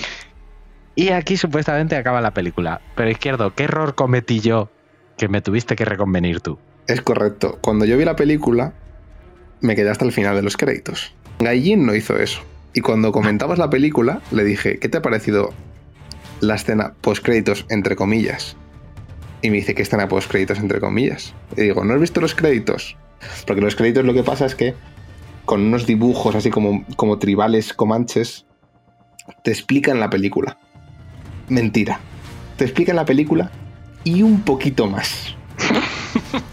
Ese poquito más que no vio Gaijin, la primera vez que vio los créditos, nos enseña una más que posible secuela de la segunda parte, porque sí, efectivamente, nuestra protagonista llega al poblado con la cabeza del Predator, pero amigo, los Predators también van al poblado con sus naves espaciales.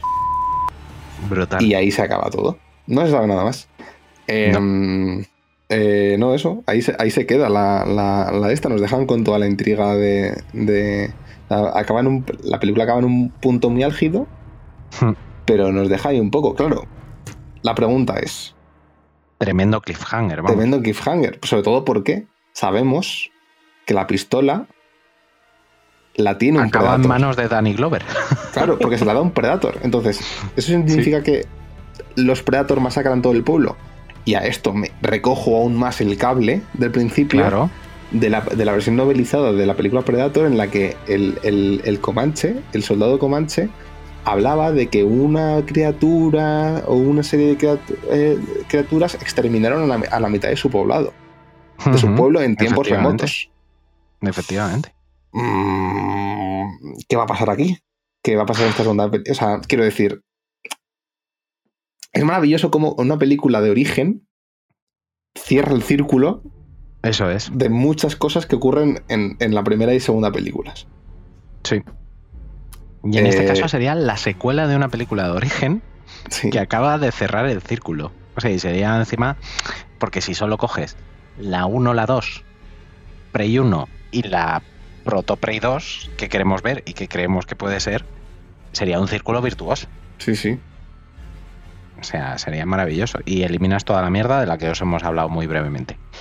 Pero que al final, esta Prey, para mí, y, me adelanto y luego te dejo que des tu opinión, izquierdo. Hmm. Pero esta película para mí es un peliculón, esta de, de Prey, y la he disfrutado enormemente, porque obviamente las escenas de acción a día de hoy se hacen de una forma espectacular. Pero creo que el director y quien ha estado detrás de esta película ha sido muy valiente con el estilo de la fotografía con el ritmo de la película, con apostar por una protagonista, con apostar por una película en la que se habla comanche y francés, en la que prácticamente no se habla inglés, en la que prácticamente de nuevo, como la buena, no se habla. O sea, hay muy poco diálogo, muy poca interacción entre seres humanos.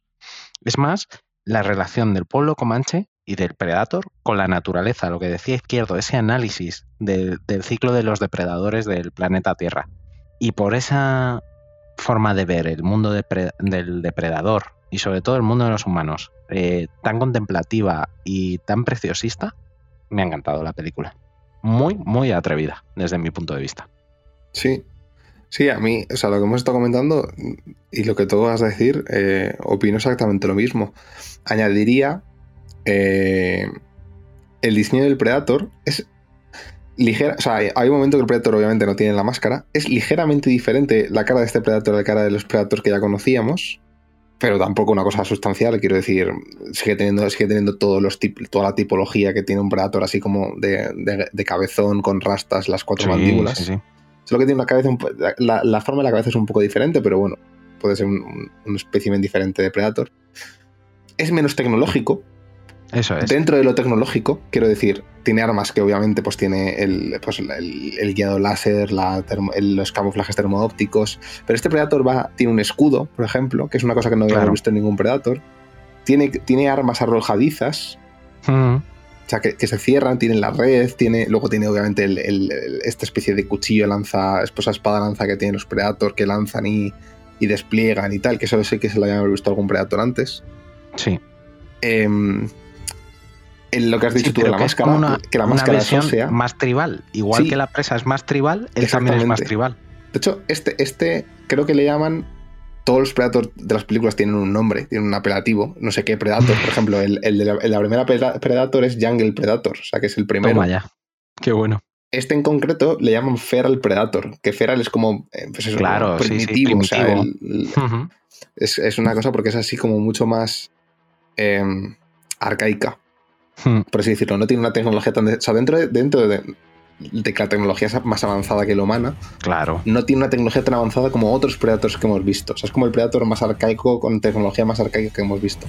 Que tiene, tiene sentido, quiero decir, dentro de lo que Claro. cabe, eh, son dos siglos antes de, lo, de cuando ocurriría el- la, el- el- la primera Predator Predator. original.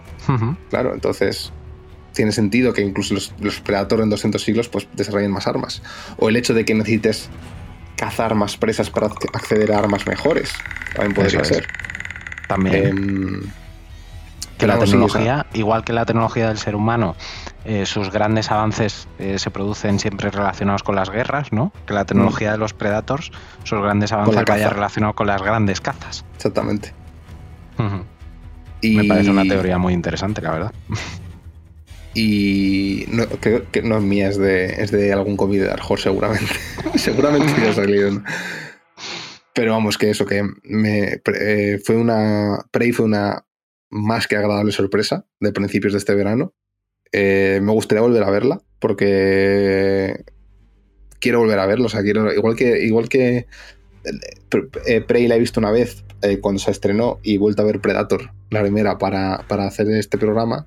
Me, me han entrado otra vez ganas de volver a ver Prey.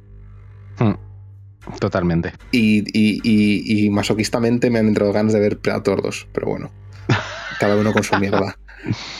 Bueno, Así ya te digo. que.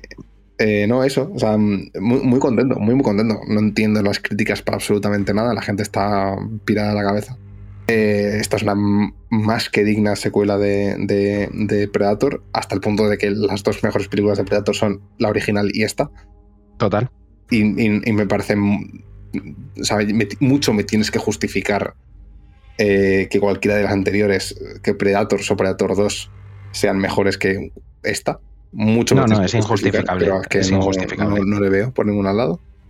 Y- y no tengo mucho más que decir, la verdad. O sea, yo creo que ya llevamos un buen ratazo hablando de alienígenas cazadores. Volvemos a, vol- vuelvo a repetir, eh, los afiliados a Harry será el del espacio. Y esto es así.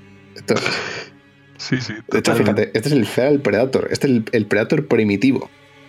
Sí, sí. este, este este- es, este es el, este es el Santiago Vescal de los Predators. O sea, este es una persona que llegaba y decía, eso de, eso de las. O sea, porque estamos diciendo, no, quizá, quizá usaba armas que no eran menos, me- menos tecnológicas. Quizá es que era. Le decía a los Predators más jóvenes, vosotros no sabéis lo que significa cazar. Esto es cazar. Con mis santos cojones, estos aquí. Veo el lobo, que el lobo me hace daño, me suda los cojones porque tengo sangre de Predator de verdad, no como vosotros que estáis amariconaos. sí, les Predators. llamaba los predarcitos co- cobardes. Exactamente. Sí, sí, sí. Tú imagínate ese Predator ahí. Sí, sí. Pero bueno, bromas aparte. Sí. Es, es- es la distopía, es la distopía total, ya la distopía por la distopía. Que, que nada, sí, por cerrar también un, un poquito, yo tenía muchísimas ganas de hacer este programa, porque es verdad que la saga en sí, pues la película original es un mito ya de, de la historia del cine de acción y del cine de aventuras, y etcétera, pero no había tenido una digna sucesora. Y cuando, por tu recomendación además, y por otras personas del grupo que ya la habíais visto, dije, venga, le voy a dar una oportunidad, porque yo soy además muy de cabrearme cuando no se respetan los productos originales y demás, y me sienta mal cuando con algo que me gusta hacen cosas malas, me sienta mal. Y dije, pues voy a darle una oportunidad. Y me sorprendió tan gratamente, dije, hostia, esto necesitamos llevarlo al programa. Y dos horas y veinte, casi después, pues ya lo hemos traído. Deciros, Insomnes, que nuestro editor nos va a matar cual Predator, nos va a cazar. Nos va a cazar matar Predator, correcto. cual Predator. Pero que espero que haya merecido la pena que os acerquéis a estos dos productos, que seguro que los vais a disfrutar. Y por mi parte, nada más. Izquierdo, ¿quieres despedirte de nuestros insomnes? Eh, sí, o sea, muy buenas noches. Esperemos que disfrutéis este, este programa, que yo creo que es el récord de programa más largo que hemos hecho, pero merece la pena hablar de Predator. Yo me lo paso muy bien, nos hemos reído mucho, y eso siempre es lo importante. Siempre, Eh, siempre por los y- memes y las risas. Lo mismo Mira, siempre, pues sí. Recordar, no somos un programa friki, somos un programa de humor. lo del friquismo secundario. Y entretenimiento. entretenimiento. Y nada, pues muchísim- muchísimas gracias por escucharnos. Y. Ah, bueno, aquí podría entrar la cuña de redes sociales.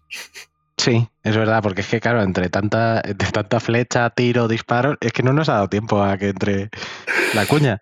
Adelante, Borijo, cuéntanos de las redes sociales de HDP. Seguid las redes sociales, arroba hoy dormimos poco. Somos activos en Twitter y también en TikTok. Publicamos en Insta y tenemos Discord. Que si subimos a Tumblr, pero ¿qué es eso?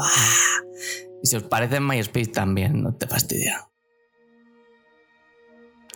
Muchas gracias, Borijo. Muchas gracias. Y nada, ahora ya eh, con todos los deberes hechos, yo me, ya me despido. Eh, lo dicho, muy buenas noches y hasta otra. Pues nada, lo dicho por el maestro izquierdo. Que sed muy primitivos, pero no tanto, como los que de los que hemos hablado de este programa. Disfrutad mucho y, sobre todo, no os durmáis. Insomnes.